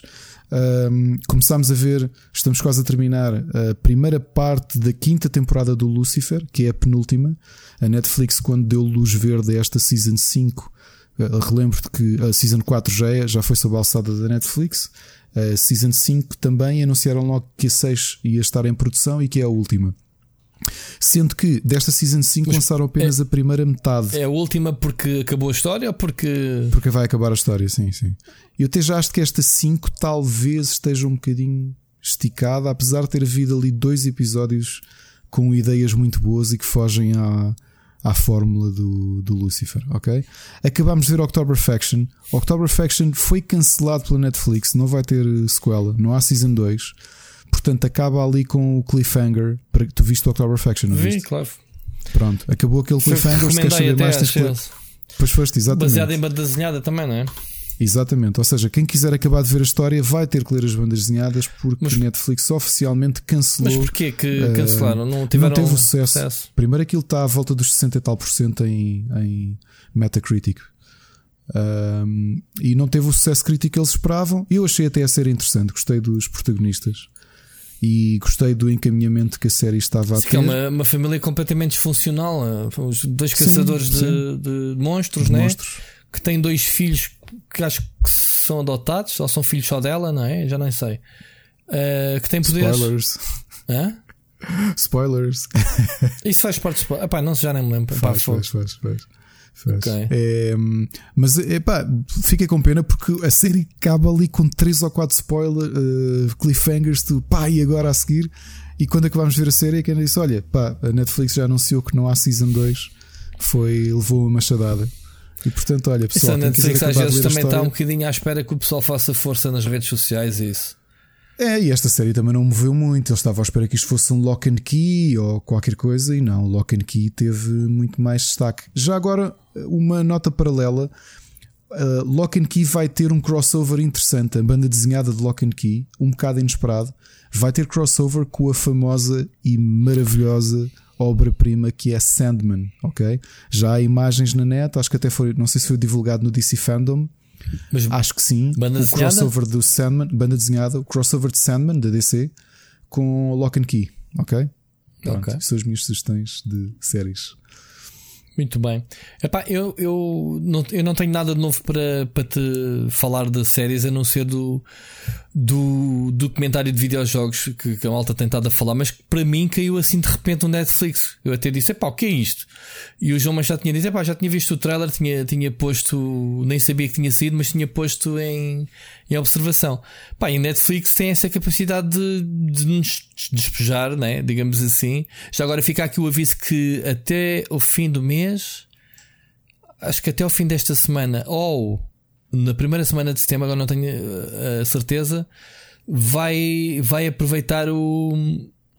O Cobra Kai, o Cobra Kai da, da, da, YouTube vai, as duas primeiras seasons vão sair na Netflix também. Portanto, eu não vi até a segunda season, vi a primeira. Eu Para mim nenhuma. foi ouro sobre Portanto, azul. Epá, é tão bom. É o Karate Kid, man. Tipo 20 anos depois, ou 30, ou 40, ou não sei quantos anos. 30 anos depois, acho eu. Tens que ver, Ricardo, é muito Ok. bom. Oh, Rui, desculpa, afinal, afinal, desculpa, já acabaste as tuas sugestões ou não? não ia-te falar no High Score, Ah, no força, documentário. força, força. ah, ah, tens aí mais uma, já, já falas. Tu não, não viste nada do High Score? Não, só vi malta a falar disso, mas ainda não parei para ver porque mergulhámos numa série que eu me esqueci de dizer e que a minha mulher que está a ouvir enquanto gravamos deixou uma mensagem no Facebook que eu me tinha esquecido de sugerir e mergulhámos no Lucifer, portanto não vi nada. Não sei se, a série é- se o documentário é bom ou não. O que é que tu achaste? Pá, tu achas muito bom. Uh, aquilo são seis, eu vou pai no quarto. E eles têm, eh, eles só se centram nos anos 80 e 90, portanto, é uma história muito. Pá, e, e a indústria dos videojogos é demasiado vasta para eles numa season abordarem tudo. E então, a maneira como eles saltitam entre, por exemplo, o primeiro episódio entram logo a matar com, com a primeira cena é o gajo do ET. Eu fiz o pior jogo de sempre. É, tipo teasing. E primeiro falaram do Space Invaders até ao Crash, ok? Um, e falaram do Pac-Man. Uh, eles vão buscar produtores, por exemplo, uh, estamos a ver, vês o criador do Space Invaders a mostrar-te o documento técnico do, do jogo. Não passava de um caderno quadriculado onde ele desenhou pá, uma cena toda aqui de podre, mas ele dizia que pá, isto é o documento original, eu tenho isto bem da cuidado, não sei o que com isto. Um, e há histórias que tu, para muito que tu conheças, eu pessoal, estava outro dia, não sei se foi no Marcos dizer no nosso, nosso grupo, a dizer que ah, o problema destas séries é que estão sempre a falar das mesmas histórias que a gente já conhece trás para a frente, que é os Space Invaders, o Pac-Man da vida. Man, não, há lá meia dúzia de histórias ah, que eu não conhecia. Ah, até agora que nem sequer sabia, como por exemplo, ahm, como por exemplo que o Kirby, eu não sabia, se calhar tu sabes. Eu não sabia que o Kirby, o nome da personagem e a personagem em si foi uma homenagem ao, ao advogado que salvou a Nintendo. Ou seja, Yeah. quando- sabias dessa? Sabia, sabia quando sabia não foi por estar a investigar sobre o Kirby, sabia porque tinha, quando estive a ler, estive a investigar um bocadinho sobre o saudoso Iwata Uhum. E cruzei-me com a história do, do Kirby e, e li lá essa e eu também fiquei tipo. Pronto, então pronto, F- não quero estar a dar spoiler, mas isto é- são factos históricos. Quer dizer, dar spoilers sobre um documentário é, tem a ver com a cultura das pessoas que conhecem mais ou menos sobre a indústria. Claro, Pronto, claro, e, claro, e claro. Ele, e ele foi o advogado que salvou a Nintendo quando a Universal Studios meteu um processo e a Nintendo era muito pequenina eh, sobre o Donkey Kong ter buscado o King Kong. Uh, percebes? As parecenças a, pá, e, e- Uhum. e a Nintendo ia ser esmagada. Eles explicam que ele foi ao Japão e até se perceber que havia montes de cenas da cultura pop já com o nome King Kong, Kong, não sei o que, que eles não fizeram nada de mais e conseguiram salvar. E como agradecimento a Nintendo lançou o Kirby em homenagem ao gajo. Um, epá, uh, num dos últimos episódios, uh, uh, uh, depois o segundo episódio é sobre a Nintendo, uh, sobre a NES, como é que chegou à América. Aí é que eu achei que foi pisam muito ao leve da história. Por exemplo, fazeres, passares completamente ao lado do, do Gonpi Okai, ou passares até ao lado do Miyamoto, eles depois só foram buscar a sugestão bem mais tarde, porque eles falaram Donkey Kong, foram buscar o gajo que fez os sons do Donkey Kong, quer dizer, tipo, mas o Miyamoto não estava disponível. Depois lá mais à frente é que fizeram referência que, ah, o Miyamoto que fez o Donkey Kong. Percebes? Foram muito leviantes sim, em termos sim. de. Há muita leveza, mas, mas depois exploram Uh, algo muito fixe, como aos campeonatos da Nintendo, ainda em relação a este episódio, o campeonato mundial da Nintendo dos anos 90, que eram muito famosos, com testemunhos diretos de pessoal que ganhou uh, esse, esse, essa cena. O documentário está muito bem produzido, já está, valores de produção Netflix, com a narração do Charles Martinet, que é a voz do Super Mario, e tem e, uh, animações de CGI feitas mesmo para o para o, o, documentário para ilustrar eh, cenas que eles estavam lá, que eles estão a dizer. Coisas muito bem feitas, inspiradas nos jogos. Pá, há, há, histórias que eu não conhecia, como por exemplo o primeiro jogo, uh, lá está, tinham que introduzir qualquer coisa uh, LGB friendly. Uh, o primeiro jogo considerado feito por um gajo que lhe roubaram a cópia e os STKs e toda a cena desapareceu. Que o gajo ainda hoje anda à procura daquilo. Um jogo que chamava-se Gay qualquer coisa, pá, não tenho a certeza do nome. Pronto, mas era um statement, digamos assim, de, de, de da comunidade. E também que um, o, o, primeiro, o gajo que inventou os cartuchos não foi uh, antes de Nintendo, isso foi um tipo afro-americano. Não sei se ouviste falar de uma consola. Uh, epá, agora não tenho o nome era um engenheiro que foi apagado da história porque lhe roubaram basicamente, foi ofuscado pela, pela Atari. Um, e que o gajo teoricamente não está na história dos videojogos como sendo o inventor dos, dos, dos interchangeable, como é que se diz? Uh, uh, os cartuchos, né? Portanto, tu, tu, podes trocar os jogos. Estás a ver? Conhecias uhum. essa história? Só porque o gajo na altura, na, naquele final dos anos 70, início dos 80, sabes como é que eram os, os afro-americanos na, na América, aquilo era. E ele não ganhou os créditos por causa disso. Portanto, epá, tem essas historinhas muitas giras, coisas que, me passaram ao lado e outras que tu te identificas. Desconhecia por completo essa situação de, de, A consola tem o um nome. Tu, quando vês o documentário, vais. Eh, eu ainda não fui pesquisar, mas é uma coisa que eu quero fazer. Não sei o nome agora de cabeça da consola, está tá no documentário. Mas estás a ver, tipo esse tipo de cenas. Um, Epá, e o gajo a contar a história do ET, eu nunca tinha lido com aquele pormenor na primeira pessoa, dizer como é que ele faz o jogo porque é que só teve aquele tempo? Pá, o gajo foi mostrar o ET ao Steven Spielberg. O Steven Spielberg é que lhe aprovou o jogo. o gajo mandou.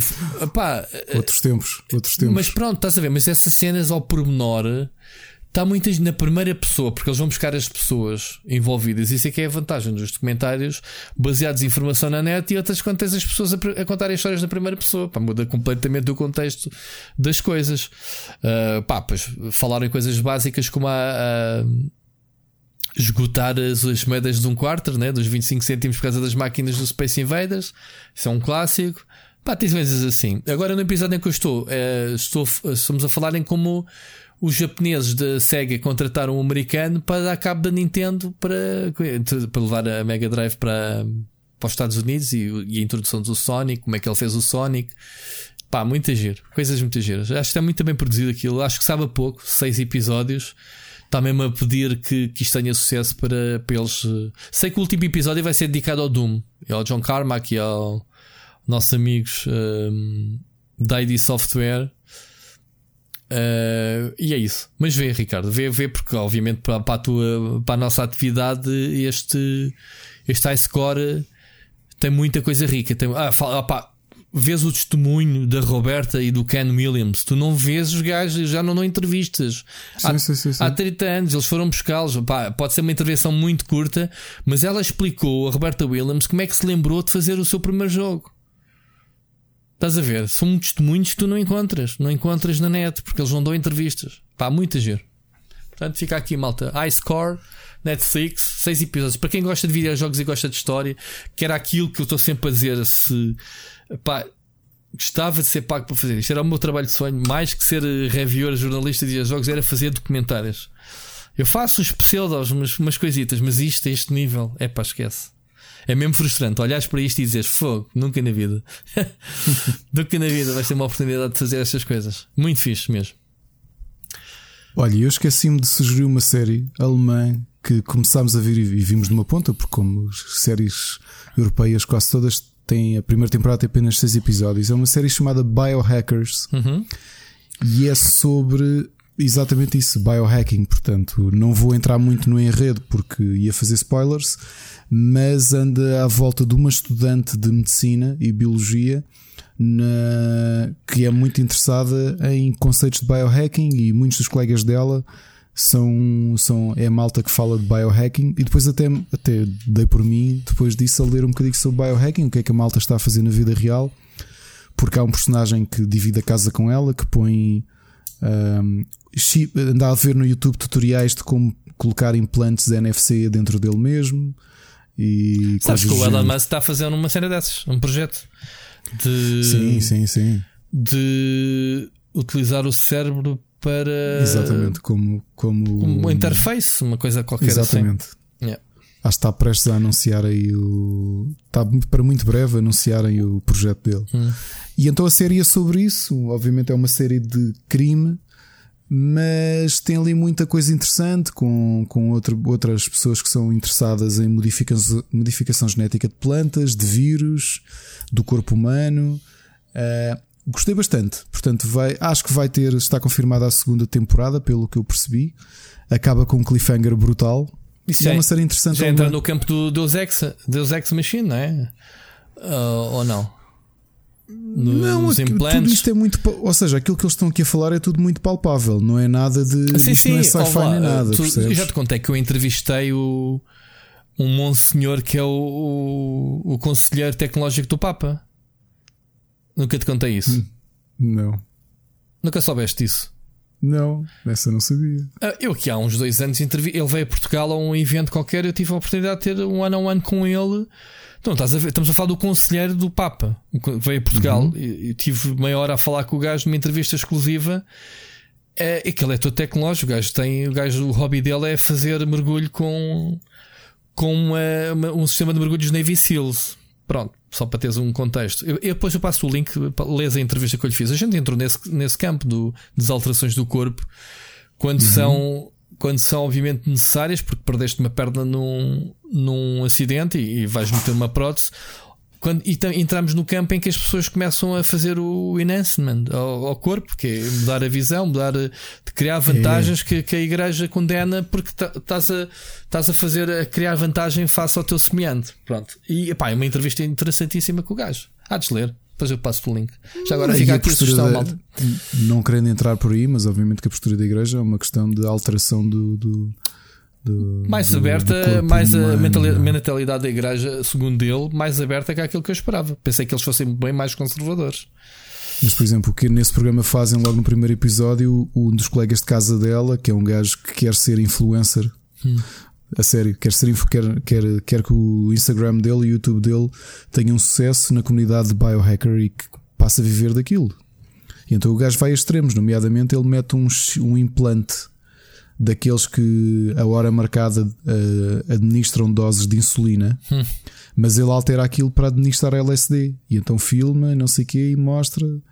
Epá, e, é, e é sobre isso, portanto, aquilo é tudo muito palpável, obviamente que é ficção, certo. mas tem ali muita coisa de palpável que eu depois fui ler e é perfeitamente atingível, não é? Fala muito de alteração genética, engenharia genética de humanos, o que é que já é possível fazer, o que é que os personagens querem fazer, que conspirações é que existem ali. Olha, novamente, uma série de seis episódios é muito centrado na vida na vida de estudantes universitários, mas anda à volta de. de isso é novo, não é? Isso de... apitou no Netflix é, é recentemente. Foi sexta-feira, sexta-feira que, que, saiu. Eu vi isso, acho que até meti na minha lista. So, são seis episódios, olha, aconselho. Olha, está agora número 7, está em destaque. Eu entrei agora. Sugestões de música tenho dois. Esta semana sai o novo álbum dos Pain of Salvation, chamado Panther, sai dia 28, portanto sai na sexta-feira. E os clássicos Napalm Death anunciaram o próximo álbum para dia 18 de setembro, que se vai chamar Throws of Joy in the Jaws of Defeatism. Uh, portanto, fãs de música muito, muito pesada e fãs de Napalm Death vão ter novidades este ano. A nível de board games, Jogámos finalmente o Tiny Epic Dinosaurs, hum, o jogo mais recente da série Tiny Epic, que acho que já falámos aqui. São jogos que o designer quer, tenta fazer jogos complexos, mas que caibam em, numa caixinha uhum, pequena. Uhum. E neste caso é um worker placement em que cada jogador tem uma fazenda de criação de dinossauros. E, e pronto, é ver quem é que consegue responder a mais contratos e fazer maiores evoluções uh, do, genéticas e ter espécies diferentes e mais valiosas. E isto tudo numa caixinha pequena. Muito divertido o jogo. Acho que está muito equilibrado. É um worker placement. Foi a nossa diversão do fim de semana. E é, são as minhas sugestões por hoje. E novamente, Rui, por uma semana que não de silly season de nada, estive, batemos neste momento as 2 horas e 20 de episódio. Bem, mas também tivemos aqui só um dos temas. Eu, quando faço, uh, quando faço o alinhamento, não sabemos quanto tempo é que vamos estar. Uh, claro. a falar, porque se a gente quisesse fazer isto altamente programado, também metíamos aqui algumas barreiras, que era falamos o que temos claro, a falar claro, dentro claro. daquele limite. Pronto, e o Batman tivemos aqui a falar uma hora, pronto, logo aí, senão tínhamos uh, uma situação normal feito este episódio mais pequeno. Mas pronto, foi, foi, mais uma vez uma conversa interessante e falámos aqui de coisas uhum. que depois a gente salta fora dos temas e vai buscar outras coisas que é muito interessante. Pá, mas uh, ainda não quero. Ainda não vi tudo, mas vejo um high score, Ricardo vê. E, uhum. e, toma notas de certas coisas para, para tu investir, como esta cena da consola. Eu fiquei impressionado como é que, como é que o racismo impede que uma pessoa seja ofuscado. Isto o testemunho, acho que o pai, ele morreu entretanto, já há uns anos, e o testemunho é feito pelo filho dele.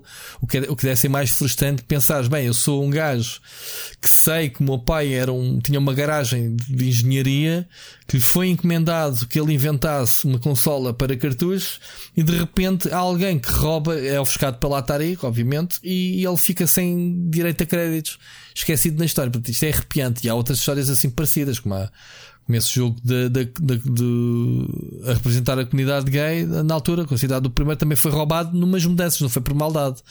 Foi roubado numa, numa situação em que ele encaixou a caixa, mudou de casa, acabou por não ir e a caixa acho que se perdeu nos transportes. E ele até hoje tem uma comunidade nas redes sociais a investigar onde é que aquele anda. Mas tipo, oh. movimento bué ele está com a. Ele diz que se aquilo existir, se não foi destruído, entretanto, não é? Que ele vai encontrar. Alguém lhe há de bater à porta aqui aquilo. Portanto, coisas assim, muitas giras, meu. Muitas giras. E, ah, outra. Uh, epá, é mesmo gira, sério. Por isso é que a, a mini, cada episódio é tão rico. Eles saltam entre histórias. Eles nunca contam uma história linear. Eles vão saltando entre vários jogos ou várias consolas ou não sei o que daquela época. Eles aproveitaram o facto da SEGA. Uma das estratégias era criar uma personagem icónica para derrubar o Mario. Lá está o Sonic. E introduzir sport eh, ou seja, introduzir jogos de esportes nas consolas, aproveitaram isso para saltar para quem é que trouxe o desporto para, para a SEGA? A Electronic Arts. Então, contar a história do, do, do Trip Hawkins, como é que ele convenceu o John Maiden a, a, a, trabalhar para ele a fazer e a explicar o que, é que era o John Maiden, a lenda. Lá está, se não, sabes quem ele era em termos de comentador, não sei quê, no, no documentário vais, vais perceber a sua, a sua, a sua posição e, e como é que o Trip Hawking se convenceu ele a participar e até hoje, passados estes que 30 e tal anos ou 40 anos, ainda continuar com, a, com o nome dele ligado à série de NFL. É muito giro. Portanto. O influencer Parreira recomenda High Score uh, didático, é pá, porque está muito bem produzido, está muito, muito bem produzido pela Netflix ou, ou quem que for que seja que tenha produzido aquilo, a nível de grafismos, de imagem, de testemunhos, as pessoas que lá aparecem. Estou ansioso para ver se no último episódio dedicado ao Doom vamos ter testemunhos do John Carmack e do, do nosso amigo John Romero. Uh, portanto, eu acho que sim, e vai ser bem da fixe. Portanto, Ricardo, como disse o Mocas, mais uma vez obrigado por estares aqui a falar comigo. Vamos ouvindo para a semana ou não? A gente ainda vai decidir se vamos fazer aqui um breakzinho de uma semana pelo menos. Uh, mas a gente depois avisa nas redes sociais, malta. Portanto, se não, ouvi, se não nos ouvirem para a semana, considerem este episódio de despedida de temporada. Mas ouvimos-nos em breve. Ricardo, grande abraço.